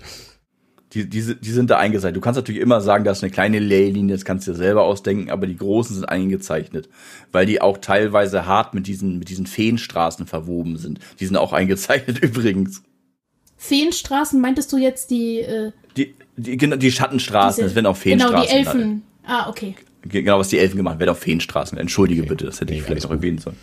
Ähm, okay. Äh, und regeltechnisch sonst irgendwelche Besonderheiten, wo du sagst, da ist noch irgendwas. Äh, Ä- Es gibt halt diese Ergänzungsregeln, für, wie für das Sozialsystem und, und ein paar andere Sachen, aber nichts, wo du jetzt sagst, ey, das überfordert mich oder das, das geht nicht oder so. Es sind alles nur, nur so ein bisschen Ergänzungen dazu. okay. Aber Voraussetzung ist schon, dass man das, das Spielerhandbuch, das Original-Spielerhandbuch schon hat, ne? Das sollte man mindestens haben, glaube ich, oder? Braucht man noch, braucht man alle drei Grundbücher von D&D? Nee, brauch, brauchst du nicht. Also das ist ja, das kannst du ja halten wie ein Dachdecker. Du brauchst ja auch, wenn du was mastern möchtest, ist natürlich ein DM-Handbuch und Monster Manual ganz toll, aber du brauchst es nicht. Du kannst auch mit den Grundvölkern und mit den Grundklassen in Mythgard spielen, überhaupt kein Problem. Ja. Okay, aber wenn du jetzt neu einsteigst, die Grundregeln sind halt nicht drin, ne? Also da brauchst du schon das Spielerhandbuch oder du nimmst das kostenlose SRD, ne? Ja, ge ge genau. Es, es, ver es verweist auch an einigen Stellen auf diese Grundregelwerke. Ah, okay. Ah, okay. Gut, also da gibt es schon Verweise. Auch das Monsterhandbuch wahrscheinlich auch, ne? Ich denke, man wird hier und da Verweise auf die regulären Monster verweisen. Ja, oder, oder, es verweist auf sein eigenes Buch. Ja. Es gibt was, nämlich ein Buch der Bestien. Das ist inzwischen auch ins Deutsche übersetzt worden. Und das bringt nochmal 400 neue Monster rein, die du auch in normalen D&D-Kampagnen benutzen wirklich kannst. 400 oder 400 Seiten? Oder sind das sogar auf Nein, jeder Seite? 400. Ah, das klingt toll. Ist ja das klingt super. Alter Falter, okay. Da sind halt total krasse Sachen drin und viele davon sind halt auch lore-technisch in Midgard angesiedelt. Aber bestimmt auch hier und da ein Monster dabei, dass man ganz entspannt mal auch in, in Ferun Ach, locker, so gut wie alle. Ja. Jetzt, wenn das jetzt kein Namen, namentlich genannter Drache ist, der in Midgard, Midgard lebt, kannst du alles rüberholen. Okay. Überhaupt kein Problem. Dafür habe ich es mir auch damals äh, gekauft. Das habe ich mir gekauft vor den Mythgard-Sachen, einfach weil ich mehr Monster haben Ah, wollte. ja, mehr Monster. Ja, das ist auch das, was mir ehrlich gesagt total fehlt. Äh, es gab ja damals zu 3.5 Zeiten einfach Monsterhandbuch 1, Monsterhandbuch 2 und 3 und, und 4. Und jetzt äh, gibt es einfach nur das Monsterhandbuch. Und dann halt noch ein paar Monster im Mordencanes und ein paar im. Ja, ja vom Ja, Buch der Bestien habe ich gesehen, gibt es auch schon ein zweites. Ja. Okay. Und ja, genau, es kommt ja jetzt super das fleißig. Äh, äh, ne, Monsters of the Multiverse äh, Sammelbuch, was jetzt demnächst kommen wird. Ja, äh, okay. Dann würde ich doch jetzt mal sagen, Totti, hast du jetzt noch ein paar Fragen? Weil sonst würde ich jetzt mal so ein paar Abschlussfragen noch stellen. Vor allem Dave hat ja auch noch eine gestellt. Die müssen wir Ja, noch mit reinhauen. genau. äh, Da wäre wär ich jetzt ansonsten noch drauf gekommen, Ja. auf Daves Frage, aber das kannst du gerne machen. Ja, Ich ja, bin nee, gerade nee, am mach du mal, mach du mal. Mein Redeanteil ist sowieso viel zu hoch. Und dieser Bär erst, der redet die Ja, ganze das- Zeit. ja, Total schlimm, ne? Ich, ich, ich höre ich hör mich auch super gerne selber reden. Also. Das können wir alle Passt. gut, sonst würden wir diesen Podcast nicht machen. okay, Totti, äh, Dave, Dave, unser äh, heute fehlender Mitpodcaster, hat auch noch eine Frage eingeworfen. Totti, magst du das mal zitieren? Ja, da- ich bin gerade am überlegen, wie ich das am besten zusammenkrieg. Es ist. Nee, mach du mal. Soll ich das ist- doch mal machen? Okay. Ja, bitte. Ähm, und zwar, Dave hat eine ganz lange Frage gestellt, die eigentlich eine ganz kurze Frage ist, aber ich mach, versuche mal genauso lang wie Dave zu machen. Auf jeden Fall, Dave hatte gefragt, der hat nämlich damals in D&D 3.5 sich dieses Reiche von Kalamar Buch geholt. So. Und das Besondere bei den Reichen von Kalamar war, das, was ihn damals äh, sehr beeindruckt hat, und das hat ihn bis heute geärgert, dass wir das nie gespielt haben, ähm, war, dass das Power-Level da vergleichsweise niedrig war. Also, dass man da halt eben, wenn man irgendwie so Stufe 8 oder 9 war, dann war man schon mal was ganz Besonderes. Das äh, war halt da alles so ein bisschen niedriger angesetzt, so vom Power-Level. Und wie sieht das hier aus? Wenn du jetzt hier Stufe 10 bist oder so, bist du dann jetzt hier schon so ein Halbgott oder äh, wie sieht das so ein bisschen in Relation aus? Oder ist das ähnlich wie bei Firun? Das, das ist schwer zu sagen, weil es ist immer das, was du daraus machst. Ja, okay. Wa- Was besonders in meinen Augen mit diesem Setting gut geht, gerade weil du so viel Informationen hast über die Region, dass du sagst, ich gehe da ein bisschen Low Fantasy rein. Dass ich sage, ich konzentriere mich mehr auf die Charakterentwicklung und schreibe eine eher kleinere Geschichte für diese Region. Das muss ja nicht, es muss ja nicht immer episch und gewaltig werden. Ne, es kann ja auch einfach mal sein, dass du, dass du dann wirklich der Bauerstochter hilfst und das nächste hilfst du dem Bürgermeister oder so. Ne, es ist halt immer das, was du daraus machst. Aber ansonsten, pow powertechnisch Level orientiert es sich halt an D und D. Also das ist schon ähm, klassisch D und D 5e. Also, Also an Ja, es ist, es, es ist D und D 5e. ja, okay. Dann haben wir noch die Community heute gefragt. Da kam noch eine Frage rein. Also einmal, Ach, einmal haben wir bei Twitter ja gefragt, ob noch Fragen kommen. Und dann hat natürlich Ulysses sich sofort gemeldet. Ja, und hat, und hat auch eine Frage gestellt. Diese Frage hatte aber einen ganz leichten werbenden Faktor, muss ich natürlich sagen. Wie toll ist Midgard denn Wie toll Augen? ist Midgard? Super toll Nee, tatsächlich, oder mega tatsächlich toll? verweist äh, Ulysses, und dann wollen wir doch mal äh, auch kurz da, äh, bin ich jetzt mal so nett, ähm, Ulysses verweist jetzt auf ihre demnächst anstehende Crowdfunding-Kampagne zu Journey to Ragnarok. Wer da mehr Infos haben möchte, soll dann gucken, vielleicht verlinken wir das auch hier drunter. Aber äh, das interessiert mich tatsächlich. Was hat, hat das irgendwas mit Mythgard zu tun? Ähm, kennst du das? Sagt dir das irgendwas? Nee, so gar nicht. Ich glaube, ich weiß aber, dass es ein amerikanisches Original dafür gibt. Ich glaube, es ist eine eigene, ein Abenteuer mit einem, mit einer eigenen Kampagnenwelt dazu, die halt in einem nordischen Setting spielt. Ich kann dir aber auch nicht sagen, wie detailliert das ist. Das, ich habe da so ein bisschen Interesse dran, aber wenn ich am Ende nur ein Abenteuerbuch in der Hand habe und da steht mir zu wenig, zu wenig Hintergrundinfos, dann habe ich da keine Lust drauf. Das klingt natürlich ganz lustig, aber ich finde gerade ganz lustig, was hat denn dieses, diese, das, was hat das denn jetzt mit meiner Frage zu tun? aber gut, okay, also Ulysses, danke für den Hinweis auf ein, auf ein Abenteuer, das nichts mit Mythgard zu tun hat. Ähm, und dann, dann gehen wir mal weiter zur nächsten Frage, würde ich jetzt mal sagen. Kau kauft Mythgard. Kauft. Nee, kauft deinen Mythgard noch heute.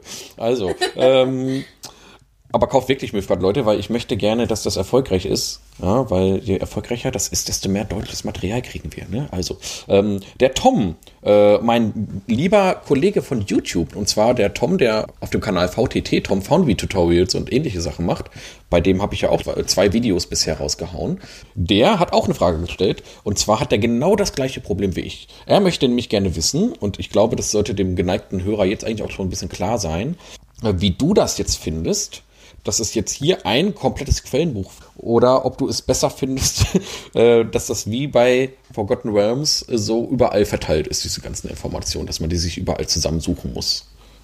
Ich, ich, ich, ich hasse das, dass ich das zusammensuchen muss. Ich bin gerne jemand, ich, ich, ich habe auch meine alten Systeme, Ja. war, war das genauso. Ich möchte mir ein Buch kaufen und da soll dann drinne stehen, in welcher Welt ich spiele und wie das da aussieht. Ja. Und dann möchte mir, soll man mir das beschreiben, damit ich weiß, was ich da weitermachen kann. Und wenn du mir halt sagst, ja, das ist, du bist jetzt in der Welt und kauf doch mal das Buch, das Buch und das Buch, dann weißt du so ungefähr, wie die Hälfte davon aussieht. Und, und, und das mag ich nicht. Ich, ma- ich bin, aber es liegt vielleicht auch in meinem Naturell. Ich mag einfach Wissen gebündelt haben. Ja, ich glaube aber ganz ehrlich, das mag doch jeder, oder? Das ist doch ganz, ich Ja. finde das gerade, gerade, ich finde, das ist eine der Sachen, die mich so zu Mythgard gerade so treibt. Weil das ist das, was mich im, im äh, Ferrum-Setting in 5e gerade sehr stört. Wenn ich was über Tiefwasser wissen möchte, dann muss ich mir das Tiefwasser-Abenteuerbuch kaufen, obwohl mich das Abenteuer gar nicht interessiert, ja, weil da ist dann halt so ein Teil, da ist dann der Lord halt zu Tiefwasser drin zu finden und das gesamte Abenteuer halt noch. Aber das ist, ne, das will ich halt nie spielen. Ich möchte eigentlich nur diese 50 Seiten mhm. Lore haben. Ja, und, Ge ähm, genau, da liegt, ja. da, da, liegt der Hund nämlich, da liegt genau. der Hund nämlich begraben. Ähm, das ist auch was, was ich auch nicht mag, weil ja. ich möchte dann vielleicht auch, ich bin jemand, ich spiele so gut wie, oder ich spiele keine Print-Abenteuer. Ich mache ja. alles selber. Mhm. Weil mir das halt einfach super viel Spaß macht. Ja. Und ich möchte halt dann halt aber ein Buch haben, wo die Lore drin ist, damit ich mir daraus was basteln kann. Und wenn ich dann aber halt mir verschiedene Abenteuerbände zusammenkaufen muss, damit ich halt das bisschen dort zusammenkriege, ja. ist es halt ein bisschen doof. Ja, wenn du ne, was ich mir zum Beispiel vorstelle, ne, wenn du was zum Eisvental wissen hm? willst, musst du dir Rime of the Frost Maiden kaufen und so weiter. Das ist ja totaler Quatsch.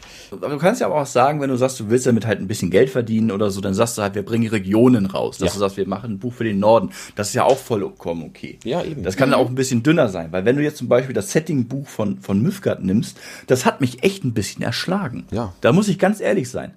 Ne, und ich bin auch ganz froh, dass ich das auch noch als PDF habe und das auf dem Tablet lesen konnte, weil ich hätte mich nicht da stundenlang mit diesem dicken Wälzer hingesetzt, um das so durchzublättern. Ja, ich bin auch schon gerade am überlegen, ob ich die PDF oder dieses 400 Seiten Ding nehme halt. Ne? Das ist natürlich das voll Problem, Regal, das, ne? Aber genau und dann und dann guckst du irgendwann in ein Regal und dann denkst du dir, ach Scheiße Marcel, warum hast du das nicht gekauft? Jetzt fehlt das da im Regal. ja. Das ist nämlich das Problem bei der ganzen. Das ist, das ist immer ein Teufelskreis, aber ich finde auch immer, ich habe immer so ein so ein schlechtes Gewissen, wenn ich irgendwie so 30 Euro für eine PDF ausgebe und das ist dann letzten Endes wirklich nur so eine traurig mich traurig anguckende Datei auf meinem Computer. Aber gut, Computerspiele ja. sind das ja auch, also eigentlich ist es ja schon okay. Ne? Ja. Kann man machen. Kann man machen. Aber, aber, aber, aber ich glaube, das ist auch das eigentliche, das ist auch das eigentlich die Stärke und das eigentliche Problem von Mythgard und auch, wo, wo so mein, mein Fazit sich ein mhm. bisschen, ein bisschen mhm. äh, denn herauskristallisiert. Mhm. Gehen wir nochmal zurück zu D und zum normalen D und D 5.0. Das ist sehr offen. Das bedeutet, es gibt jedem die Möglichkeit, seine eigene Geschichte zu schreiben mhm. und gibt dir dafür so wenig Rahmen vor wie möglich. Und das finden ganz viele Leute super toll. Und das ist, ich mag das auch. Davon ja. mal ganz ab. Ich mag gerne mir Sachen ausdenken, wenn mit wenig Regeln. Ja. Das ist cool. Das macht Spaß. Aber ich komme auch aus einer Zeit von D&D 3.5 und dem alten Midgard-System oder oder, oder halt auch meine ganz dunklen DSA-Zeiten, wo, wo dir viele Regeln vorgegeben sind, wo, wo der Rahmen sehr eng ist. Und das hilft halt oft einigen Leuten, sich zu orientieren. Ja. Deswegen ähm, kannst du nicht sagen per se, das eine ist besser, das andere ist schlechter. Das funktioniert nicht. Das kommt immer darauf an, wie, wie du drauf bist und wie deine Gruppe drauf ist, was euch gefällt. Ja, ist eine absolute Typfrage. Es ist wirklich eine Frage, wie man herangeht an Genau, und für einige mag dieses Worldbuilding in Mythgard vielleicht antiquiert sein, aber für andere ist es genau das, was die brauchen. Wo die sagen, ey, ich kann mich in dieser Welt, in diese Welt super reinversetzen, weil da steht genau das drinne, was das ist. Und dadurch, dass das, dass das so viele Konflikte gibt, finde ich das total interessant. Denn Mythgard ist ein total konfliktgetriebenes Setting. Das ist eine total auf, magische, aufgerüttelte Welt, wo, wo, wo sich andauernd irgendjemand gegenseitig auf die Fresse haut. Das klingt ein bisschen wie dieser alte Gegensatz von Sandboxing versus Railroading, ne? Das haben wir hier dann wahrscheinlich auch so ein bisschen, ne? Es gibt da keine, keine richtige Antwort drauf, ja. was einem besser gefällt. Ich genau. für mich habe festgestellt, mir gefällt's, mhm. mir gefällt ähm, dieser, ich musste mich erst wieder daran gewöhnen, dass es ein Regelwerk gibt oder ein, ein Buch, das mir solchen Rahmen sitzt, weil ich habe mhm. die letzte Zeit nur normales D&D 5.0 ja. gespielt. Deswegen war das ein bisschen überraschend. Ich habe mich da aber relativ schnell mit zurechtgefunden und gemerkt, ey, das ist gar nicht doof, das gefällt mir. Ne? Ja. Ich mag das andere aber auch weiterhin. Ne? Und ich glaube, für, für mich finde ich das, dadurch, dass es halt gerade so viel vorgibt und so viel erzählt, entsteht so eine super engmaschige Welt, wo du, wo du ganz viel drin erleben kannst und, und ähm, du fühlst das ein bisschen.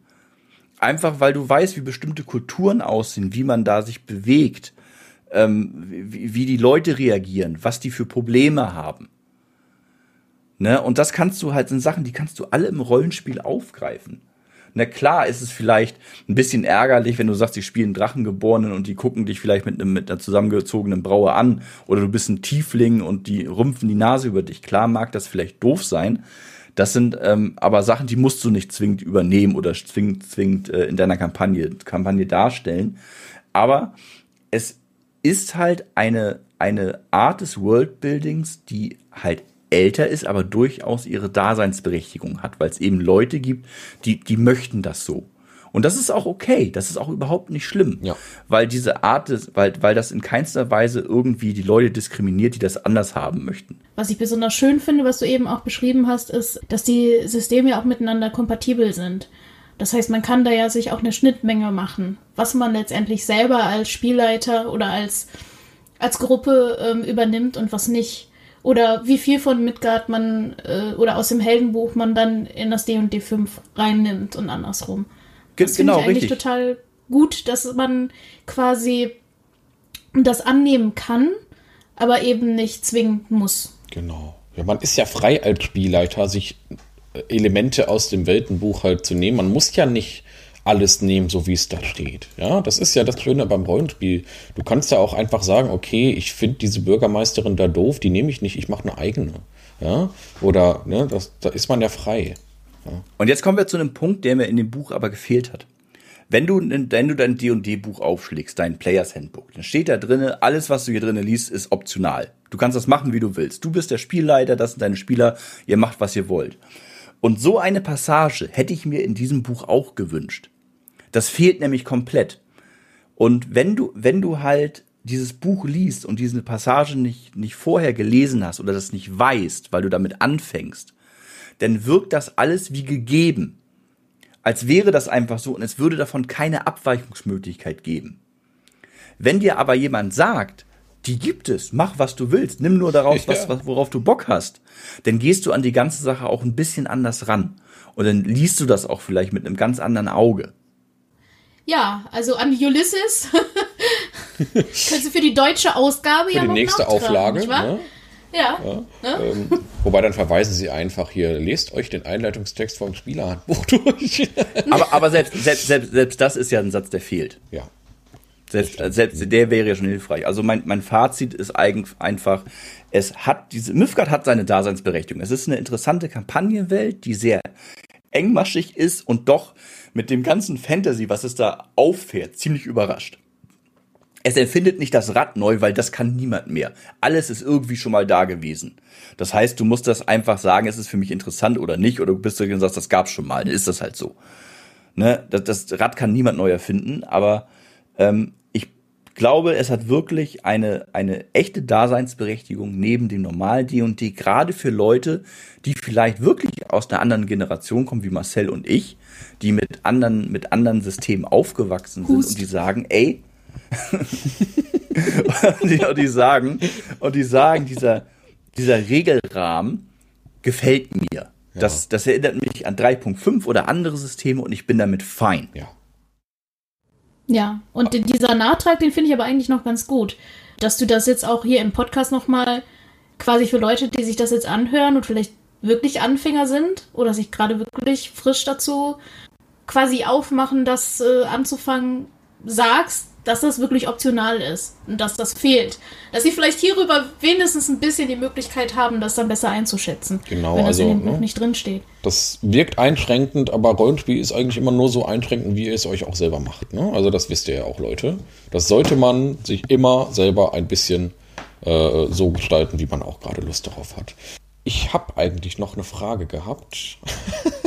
Das hört Stell- sie Es gerne. sind ja unfassbar viele, viele Optionen. Ich habe sie. Ach genau, eine allerletzte Frage, die wahrscheinlich auch recht umfangreich ist, aber vielleicht magst du sie doch noch mal schnell beantworten. Sag mal, ist das eigentlich eine, eine Weltkugel? Also ist das so ein Erdball oder was Oh, ich hab die, da habe ich drauf gehofft, dass du das fragst. Warum? Was, was, was Nein, ist es nicht. mich? es ist eine Scheibe.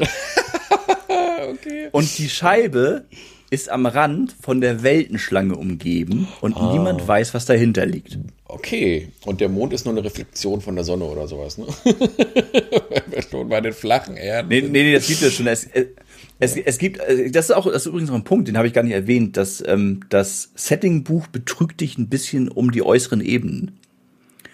Bis auf das Schattenreich werden andere Sachen nur angesprochen. Es gibt zum Beispiel Valhall, wo die Weltenbäume wachsen. Äh, oder wo, wo, wo der ein Weltenbaum gesprießt ist, wo die, wo die Götter leben. Es gibt noch, es gibt die elf Höllen und es gibt noch andere elementare Ebenen. Die werden allerdings hier nicht groß erklärt. Die werden nicht mal angeschnitten. Du hast nur manchmal so ein paar Wörter dafür, wo die herkommen oder wie das ist. Und lustigerweise gibt es in dem Buch auch überraschend viele Querverweise auf die englischen Originalregelwerke, die noch nicht übersetzt worden sind. Die gibt es immer wieder da drin. Okay. Das fand, also, ich, fand ich ein bisschen amüsant. Wie so ein DLC, ne? Ja, ja. Das erinnert mich so ein bisschen an D&D 3.5 damals. Das hat mich furchtbar geärgert. Dann haben sie dann nämlich angefangen, äh, so, so Prestigeklassen anzupreisen und äh, haben dann aber gesagt, das findest du aber nur in diesem Buch. Ja, und das Buch war noch nicht mal erschienen. Das ähm, weiß ich noch zum Ende von 3.5 in Deutschland.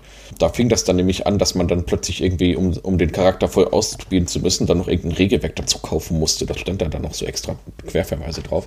Das klingt ja dann hier ganz ähnlich. Aber man muss natürlich auch sagen, das ist auch noch ein ganz toller Vorteil, dieses lebende System. Ne? Also, dass es hier wirklich dann auch wie bei DSA diese fortlaufende Welt gibt. Ne? Das finde ich auch übrigens, das haben wir am Anfang ja ganz kurz noch erwähnt, möchte ich nochmal hervorheben, wenn das in Deutschland hier wirklich mal so richtig angekommen ist und Ulysses das relativ regelmäßig übersetzt, dann haben wir vielleicht Glück und es kommt tatsächlich dann so in regelmäßigen Abständen dann so News Blätter, wo dann drin steht, was eigentlich zuletzt im, weiß ich nicht, im, im, äh, in, in den westlichen Wild, in der westlichen Wildnis da passiert ist oder so. Ja? Es gibt Neuigkeiten, der Titan ist einen Meter nach vorne gegangen. Fun, Fun Fact dazu, es gibt sogar, ähm, das ist die zweite Auflage von Mythgard. Es gibt eine erste Auflage mit ähm, der Kampagnenwelt vor, ich glaube, 40 Jahre liegen dazwischen in Game. Wow, okay. Oder, oder so. Und das ist halt alles hier mit, mit, mit, mit abgebildet. Und ah. das ist ah. natürlich, die erste Version ist bei uns nie erschienen. Okay, also da ist im Prinzip diese ganzen Ereignisse, die da in diesen Newsblättchen drin sind, sind dann da eingearbeitet worden. Cool. Aber es ist äh, Toshi, Entschuldigung. Ja. ja, ich hatte nur eine kleine Frage noch. Ähm, gibt es auch Informationen zur Entstehung der Welt? Wie es dazu kam, dass diese Schlange da drumherum ist? Oder ist das noch im Nebel? Ähm, einige Sachen im Nebel. Es gibt aber eine, eine Erschaffungsgeschichte für Mythgard. Die ist in dem Grundregelwerk auch erklärt, beziehungsweise so angerissen, wie das aussieht. Ich kann, soll ich, soll ich sie einmal ganz kurz anreißen? Toshi? also von mir aus sehr gerne. Ja, ähm, ja wenn, gerne. Ja, doch, also, doch, auf jeden Fall. Ja, erzähl mal. Also es, es gibt, es, also man sagt, dass die Drachen aus der Leere kommen. Und die Drachen erzählen halt, dass äh, Veles und, und Kestopan, also äh, Veles ist ein anderer Name für die Weltenschlange und Kestopan ist ein, ist ein, ist ein Gott von denen, dass die halt aus, aus Eisen und, und, und Metallen die Welt geformt haben und dann kamen halt die ganzen anderen Völker, die sind da entstanden, die, da wird nicht so viel drauf eingegangen. Die, die Geschichte der Riesen ist dann ein bisschen detaillierter. Und zwar ähm, gab es irgendwann mal einen, den größten Riesen von allen, der hieß Orgelmir. Oder Aru, Aru, Orgel, irgendwie so. Der hatte so, so einen tollen, so einen tollen, so einen, so einen tollen Riesen. Sorry. Orgelmir klingt auch schon richtig, richtig geil, ehrlich gesagt, ja. Okay. Ja. Und ich glaube, ich habe ihn falsch ausgesprochen. Ich verstehe jetzt auch gar den Witz, warum sie lacht. Okay. Okay, ähm, auf jeden Fall hat, hat der, der ist durch die Leere getrieben und auf seinem Rücken, das, der ist gewaltig gewesen, auf seinem Rücken sind die ersten ähm, Riesen und, und, und, und Götter gesprießt wie, wie, wie Zweige an der Eiche. Und die haben dann irgendwann angefangen, sich zu bekriegen. Und äh, die Götter sind auf Drachen geritten, alles total cool. Und dann hat sich der, der Riese auf die Seite der Riesen, also der, der Oberriese Orgelmir, hat sich auf die Seite der Riesen gestellt und die Götter haben ihn erschlagen. Und äh, daraus haben, dann haben sie aus seinen Knochen und aus seinem Fleisch und so weiter die Welt geformt, also Midgard geformt. Und dann haben die Götter angefangen, gegeneinander Krieg zu führen, wie Götter das gerne mal machen. Haben dabei dann so ein paar Völker erschaffen, wie, wie zum Beispiel die, die Zwerge. Die wurden von, von Thor und seinem Kompagnon erschaffen, den das Namen ich vergesse. Auf jeden Fall haben sie, haben sie die, die, ähm, die Zwerge erschaffen. Und so ging das dann alles so Schritt für Schritt, bis wir jetzt an dem heutigen Punkt sind. Dazwischen liegen dann zum Beispiel noch ein paar, paar, paar Jahrhunderte, wo sich Elfen und Zwerge bekriegt haben. Dann kamen die Menschen dazu. Die Menschen waren eher so ein bisschen, bis auf ein paar Ausnahmen, Ausnahmekönigreiche, die halt total hoch entwickelt waren, waren die Menschen halt eher so ein bisschen hinten dran. Und dann kamen die Elfen und haben gesagt, oh, Menschen, kommt, wir helfen euch mal bisschen. Nehmen euch ein bisschen an die Hand, wir geben euch ein paar Königreiche und so weiter und so fort. Und äh, dann haben aber irgendwann die Menschen das getan, was sie immer gemacht haben. Sie lehnen sich auf. Die haben angefangen, sich mit Dämonen einzulassen, haben dann angefangen, äh, Tieflinge zu zeugen und haben da angefangen, die, die, die Elfen zu pisacken. Ja, Sodom und Gomorra, ne? Ja, haben die Elfen. Genau. Ja. Haben dabei dann teilweise ihre Königreiche dann wieder, wieder total auseinandergenommen. Und das ist alles vor die Hunde gegangen. Aber am Ende haben die Elfen halt gesagt, so komm, wir hauen ab. Und dabei waren die Zwerge und haben die ganze Zeit nur zugeguckt und gelacht. Die haben sich nämlich bei dem ganzen Kram überhaupt nicht eingemischt. Mhm. Die haben ihre kleinen Plünderungen gemacht, ansonsten waren die raus und irgendwann haben die Elfen halt gesagt, nee, komm, wir haben da keinen Bock mehr drauf. Die Midgard hat uns jetzt so geärgert, wir gehen zurück in unsere Ebene. Und schmollen. Lass mal, lass mal abhauen. Genau, und schmollen. und dann gibt das halt einen super langen Geschichtsstrahl noch, ja. bis wir halt bei der heutigen Zeit sind. Es gibt ich bin der Meinung, es gibt bestimmt noch Bücher, die das genauer erklären mit der Geschichte, aber das ist halt so der, der grobe, das ist halt aus dem Rücken eines Riesen geformt ist. Die Drachen erzählen aber was anderes. Mhm. Klingt auch sehr nach der nordischen Entstehung, äh, ja, nordischen genau. Mythologie, also. ne? Also sehr stark inspiriert, auch mit dieser Weltenschlange und so, ne? Das hat man, da hat man sich natürlich Inspiration geholt. Finde ich aber toll, dass man hier wirklich wieder so eine Scheibe hat. Gerade das mit den äußeren Ebenen, dass man das halt jetzt noch schön schwammig hält. Ich finde das eigentlich auch immer schön, dass man so ein bisschen Mystik noch, gerade solche Sachen so ein bisschen mystischer hält. Allerdings ist das ja eigentlich auch nur Mittel zum Zweck, um dann später noch Erweiterungsbände anzubieten. Ja, da bin ich gespannt, was dann beinhaltet. Und ich meine, dass, dass es eine Ebene des Feuers gibt oder ja. des Eises, das wissen wir alle. Also. Genau, genau. Ja. Boah, das ähm, war jetzt ganz schön viel. Ganz schön viel Information. Wahnsinn, ich kann oder? mir vorstellen, wie du äh, nach dem Durchblättern von dem Buch da dich gefühlt hast, ansatzweise. Ja. Ich habe ich hab ganz oft abends im Bett gelesen, bevor ich denn mich hingelegt habe zum Pennen, habe ich gesagt, komm, jetzt liest du noch mal ein paar Seiten. Und habe mich dann immer so von Region zu Region gehangelt. Boah, Wahnsinn.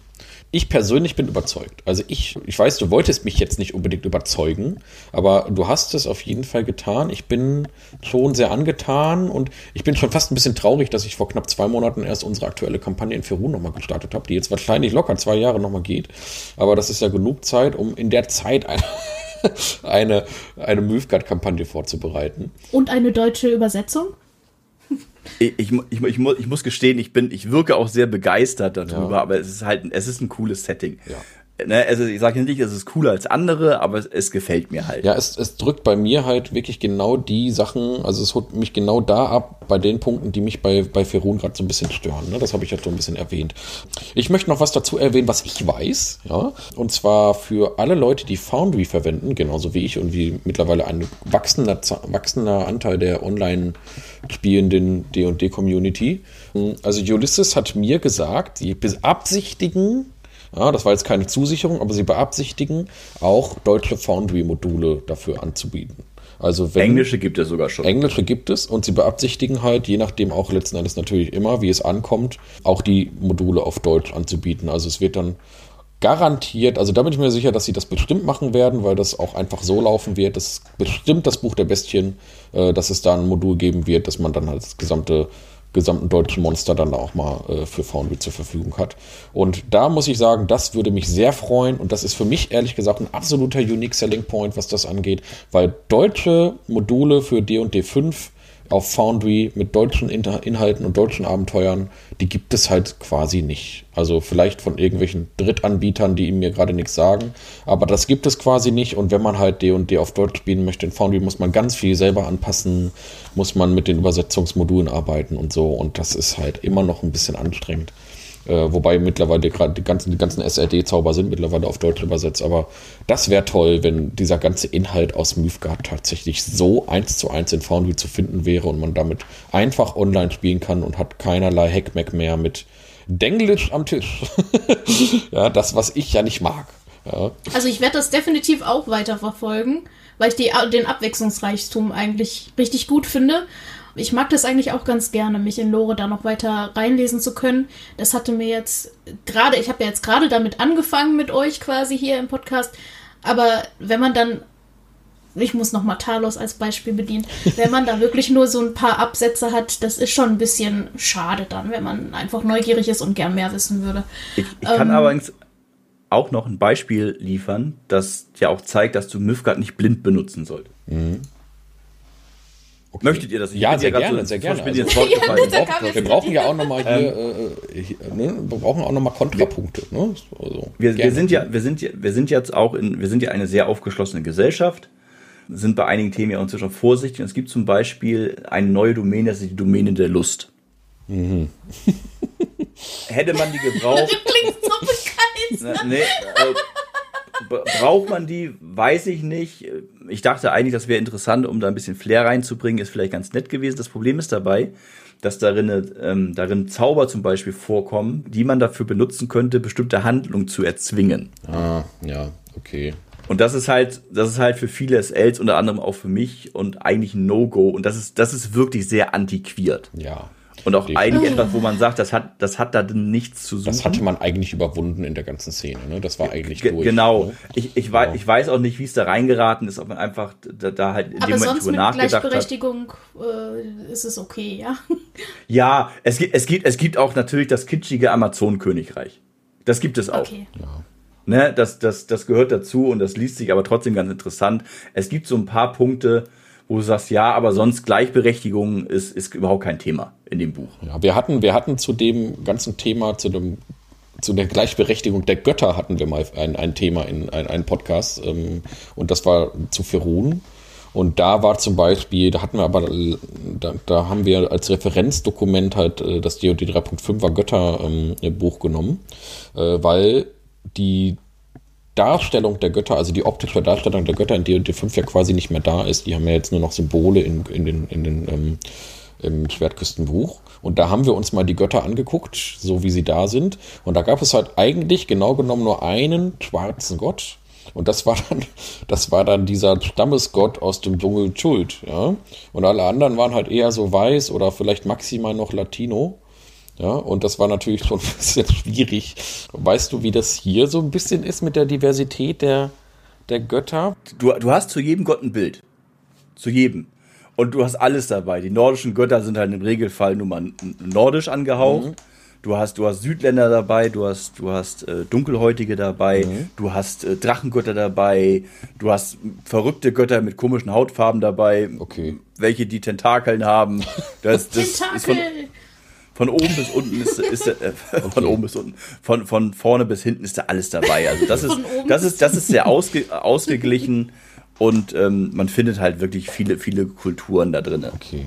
Würdest du denn sagen, es gibt noch so ein paar schwierige Klischees da drin? Also wir hatten ja im, was war das denn, das Ravenloft, äh, das, das Curse of Strat, das Fluch des Strat, da gab es ja so ein Mini-Skandelchen um dieses fahrende Volk, das ja schon sehr an die Sinti und Roma und mit den ganzen Negativbeispielen der Sinti und Roma ausgestattet war. Gibt es hier auch sowas wie zum Beispiel so ein fahrendes Volk, das dann genau diesem Klischee entspricht, wo du sagen würdest, hm, schwierig oder so ähnliche Sachen? Mir, mir fällt keins ein, das diesem Klischee entspricht. Es gibt, es gibt Karawanenvölker, die haben sogar eine eigene, ein eigenes Volk innerhalb äh, des Buches, weil die verflucht sind. Die müssen sich in regelmäßigen Abständen mindestens ein Kilometer von ihrem letzten Rastplatz entfernt haben, sonst kriegen die einen Abzug auf Charisma. Ne, nehmen wir mal das Amazonenkönigreich, das ist das Beste, das ist halt, das ist halt sehr kitschig. Ne? Das ist ein kitsch- kitschiges Amazonenkönigreich. Braucht man das heutzutage noch? Fraglich. Ist es halt irgendwie doch witzig? Ja. Ne, muss man es reinbringen? Nein, du kannst es weglassen, wenn du es nicht möchtest. Aber ansonsten habe ich keinen Punkt gefunden, wo ich jetzt sagen müsste, abgesehen halt von der Domäne der Lust und ein paar andere Zauber vielleicht, wo ich sage, das ist ein bisschen schwierig. Naja, vielleicht hat man da nicht raufgeguckt, vielleicht haben auch die Lektoren nicht, nicht richtig durchgelesen. Es ist halt drinne und dann musst du halt einfach für dich sagen, nein, das benutze ich nicht, ich lasse das weg. Und, und in der nächsten Ausgabe des Buches ist es vielleicht nicht mehr drin. Ja, die Vergessenen Reiche haben sich ja auch noch nicht von Loviatar, der, dieser SM-Göttin, verabschiedet. Die gibt's ja immer noch. Ach, diese. Naja, man, Also, man, man, muss, ne, man, man kann, man, man, man muss halt einfach über die Sachen dann reden. Genau. Das ist das Wichtigste bei der Geschichte. Wenn du etwas findest, was dir nicht gefällt, auch das mache ich auch mit meinen Spielern genauso, da ist etwas vielleicht, da ist eine rote Flagge drinne oder die sagen, das, das stößt mir auf, ich möchte das nicht, dann redet man darüber und im schlimmsten Fall entfernt man das einfach. genau. Das ist ja Weil wir dürfen ja nie vergessen, wir, wir, wir, ge- genau, wir, wir zwingen ja unseren Spielern nichts auf, wir spielen ja, mit den Spielern. Eben.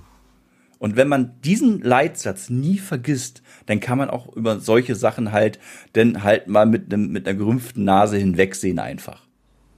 also es ist ja zumindest anteilig auch nicht äh, der Hauptteil von dem ganzen Ding, sondern das sind Einzelpunkte jetzt, wo ich jetzt nicht sagen würde, das macht jetzt Myth Mythgard aus, weshalb ich das jetzt nicht anpacken würde, sondern es gibt ein paar Punkte, die man, die verbesserungswürdig sind, aber so im Großen und Ganzen klingt das doch recht spannend und ich würde jetzt, also von meiner Seite aus habe ich schon sehr viel jetzt erfahren und würde dich, Marcel, fragen, hast du noch eine Frage?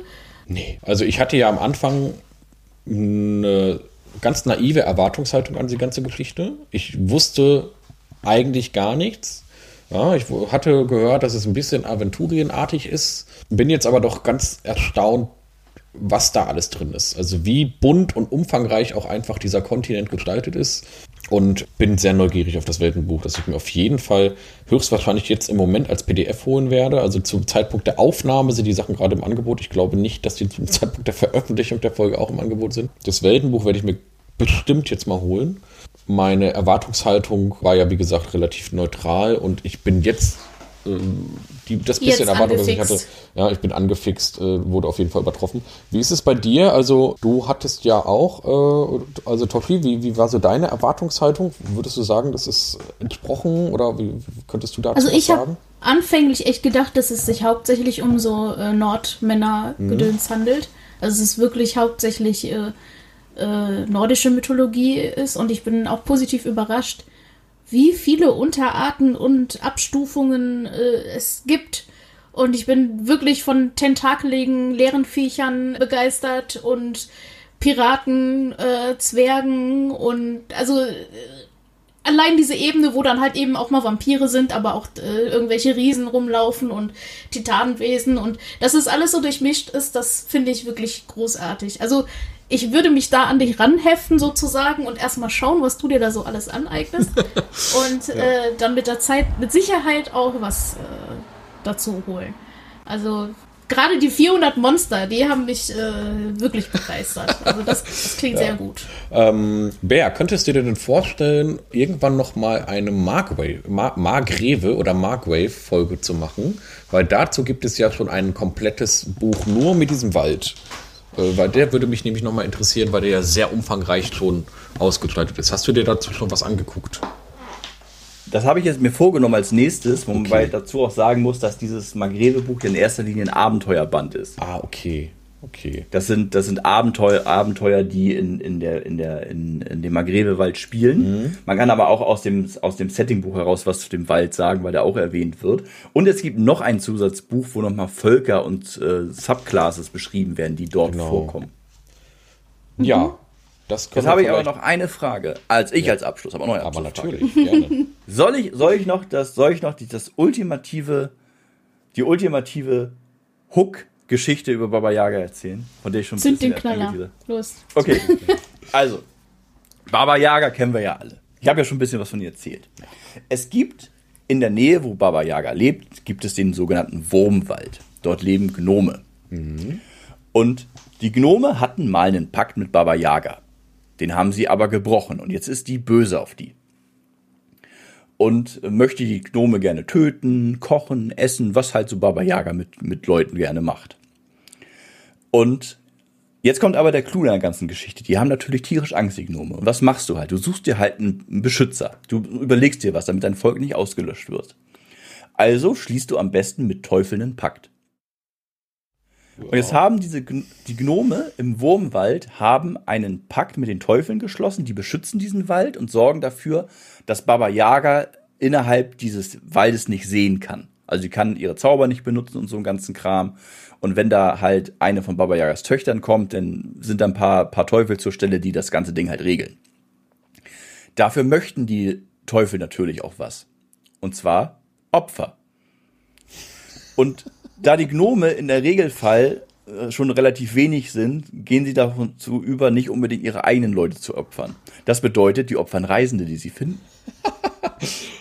Oder ja. Und das halt leider auch immer mit einem weinenden Auge, weil eigentlich, woll, eigentlich wollen die das meist, die ja, meisten klar. das gar nicht. Und jetzt haben wir, kommen wir noch zum Problem, wenn da keine Reisende kommen, weil wir gehen jetzt schon freiwillig in den teufelverseuchten Wald. Dann heißt, du musst raus, du musst dir einsammeln. Und dazu haben die gnomischen Hexenmeister und Druiden und so was Tolles erfunden. Und zwar ist das die Möglichkeit, dass du eine Kappe trägst und dann dort ein Stück des Waldes drauf nähst. Pilze oder ein Stück Rasen oder was auch immer. Und dann kann Baba Yaga dich nicht finden, wenn du außerhalb des Wurmwaldes bist. Solltest du innerhalb deiner Reise diese Kappe verlieren oder die geht kaputt, hast dann du, glaube ich, ein Problem. Du hast, glaube ich, zwei wie sechs Tage Zeit, in den Wurmwald zurückzukehren, sonst jagt dich Baba Yaga. Das ist ja fantastisch, vor allem wenn man so einen Gnom aus diesem Wurmwald spielen will, mit so einer, und muss immer diese Kappe tragen, vielleicht auch. Die Waldtarnkappe. Fantastisch. Und Ja. Und, und weil natürlich sonst, weil die sagen, dieses Reisen mit der Kappe ist auch doof, haben die Hexenmeister sich überlegt, ach, dann lass uns doch einfach mal den Wald mit irgendwelchen äh, teuflischen Pflanzen erweitern, dass der, und der wuchert jetzt regelmäßig immer wieder ein paar Meter in alle Richtungen aus. Ja. Das ist fantastisch. Ja.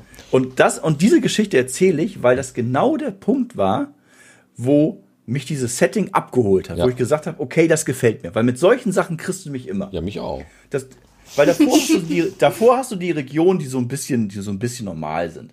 Ne, da hast du halt Zobeck und die Kreuzung, dann kommt das dunkle Königreich, okay, Vampire, ein paar Zwerge, ja, ganz nett. Dann kommt die, äh, die rothenische Ebene mit den, mit den, mit den Zentaurenstämmen, Banditenstämme, ja, okay, Zentauren kennt man.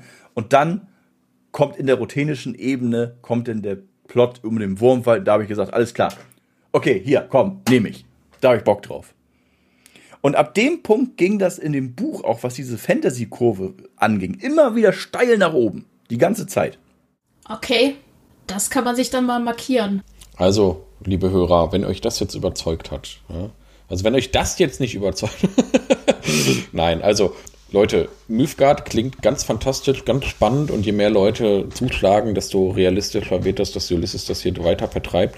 Man kann aber sagen, das scheint wohl schon so einen gewissen Erfolg zu haben, weil Ulysses ja schon fleißig am Übersetzen ist und äh, auch schon weitere Dinge angekündigt sind, glaube ich zu wissen. Genau weiß ich es auch nicht, aber ich glaube, da kommt noch was.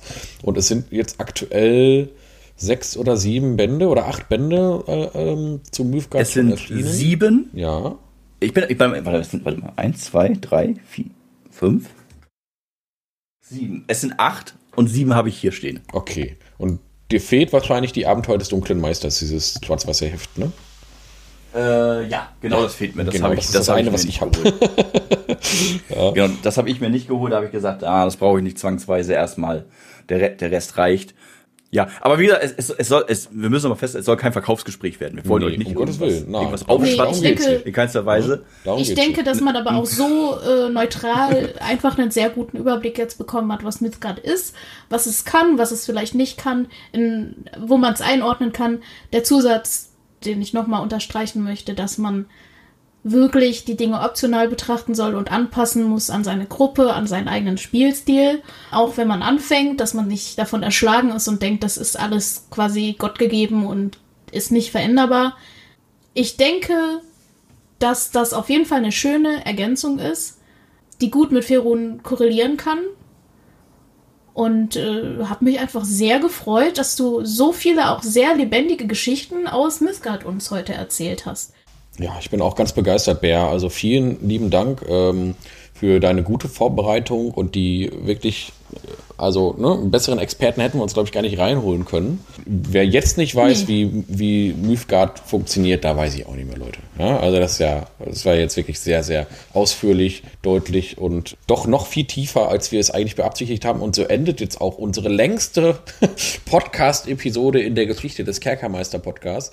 Es wird locker. Es tut mir leid. Nein, nein, nein, nein, nein, nein. Es ist lo locker eine Zwei-Stunden-Folge. Gar kein Problem. Äh, ihr könnt das ja in Etappen hören. Aber wenn ihr das hier hört und diese Empfehlung, dann ist der Podcast ja schon zu Ende. Also es ist auch vorbei. Ich freue mich auf jeden Fall, äh, wenn wir uns vielleicht nochmal hören. Vielleicht zu weiteren Folgen zu Mythgard oder auch mal zu dir und deinen Projekten. Und wenn du irgendwas hast, wo du äh, kompetente oder mittelkompetente Meinung brauchst, dann kommen wir auch gerne mal zu dir in deine Kanäle. Wir würden auf, uns auf jeden Fall freuen, äh, wenn wir uns irgendwann nochmal wieder hören. Ich kann, ich kann jetzt zum Beispiel einmal verraten und anteasern, dass zum Beispiel jetzt nach und nach vermutlich einige One-Shots laufen werden für äh, Mythgard. Einfach um das Ah. System mal ein bisschen anzutesten. Sehr schön. Okay, dann verweisen wir da mal drauf. Hast du da schon gerade einen Termin? Wahrscheinlich, wenn die Folge rauskommt, ist, ist wahrscheinlich schon was vorbei. Äh, Ja, äh, nee, also kann ich nicht genau sagen. Das ist, es geht auch nicht darum, irgendwie für meine Kanäle großartig Werbung zu machen. Äh, so, so, so interessant bin ich vielleicht auch gar nicht. Aber äh, ich, glaub, ich glaube, Ende, Ende, Ende August, Mitte, Ende August ste steigt die erste One-Shot. Und One-Shot ist überraschend viel Vorbereitungsarbeit, muss ich gestehen. Okay. Ach, äh, du machst das ja auch in einem Virtual Tabletop und bereitest dann auch Karten und so weiter vor, ne? Denke ich mal, oder? Genau, ich habe äh, grund, grund, grundlegend, die, äh, grundlegend die meisten Sachen schon fertig. Meine Spieler sind schon dabei, sich Charaktere zu erstellen. und äh, sind schon fleißig dabei, Informationen zu sammeln.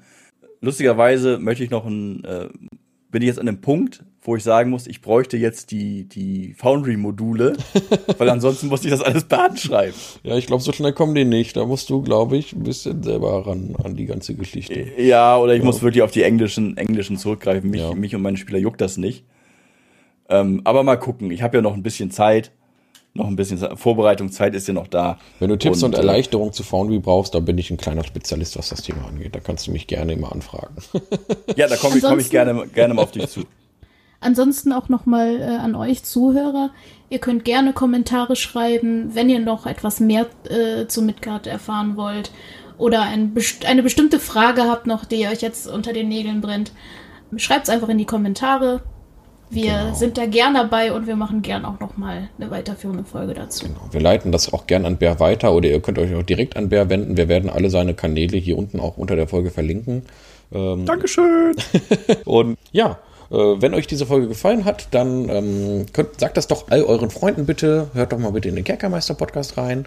Teilt uns bitte überall, wo man uns so teilen kann und ähm, gebt uns überall entsprechende Bewertungen, wo ihr uns so gefunden habt. Also, ne, wenn ihr also das hier Ganze hier auf Apple iTunes äh, oder Apple Podcast, wie das mittlerweile heißt, gefunden habt, dann bewertet uns da doch auch bitte. Und schaut mal beim lieben Bär vorbei und guckt euch vor allem auch mal seine geilen kleinen TikTok-Tutorials an. Die sind nämlich ganz toll. So, okay, dann ähm, würde ich mal sagen, bis zum nächsten Mal. Und vielen Dank, dass du da warst, Bär. Hat sehr viel Spaß Gerne, gemacht. vielen Dank für die Einladung. Vielen Dank. Ganz, ganz vielen herzlichen Dank und äh, tschüss. Tschüss. Tschüss.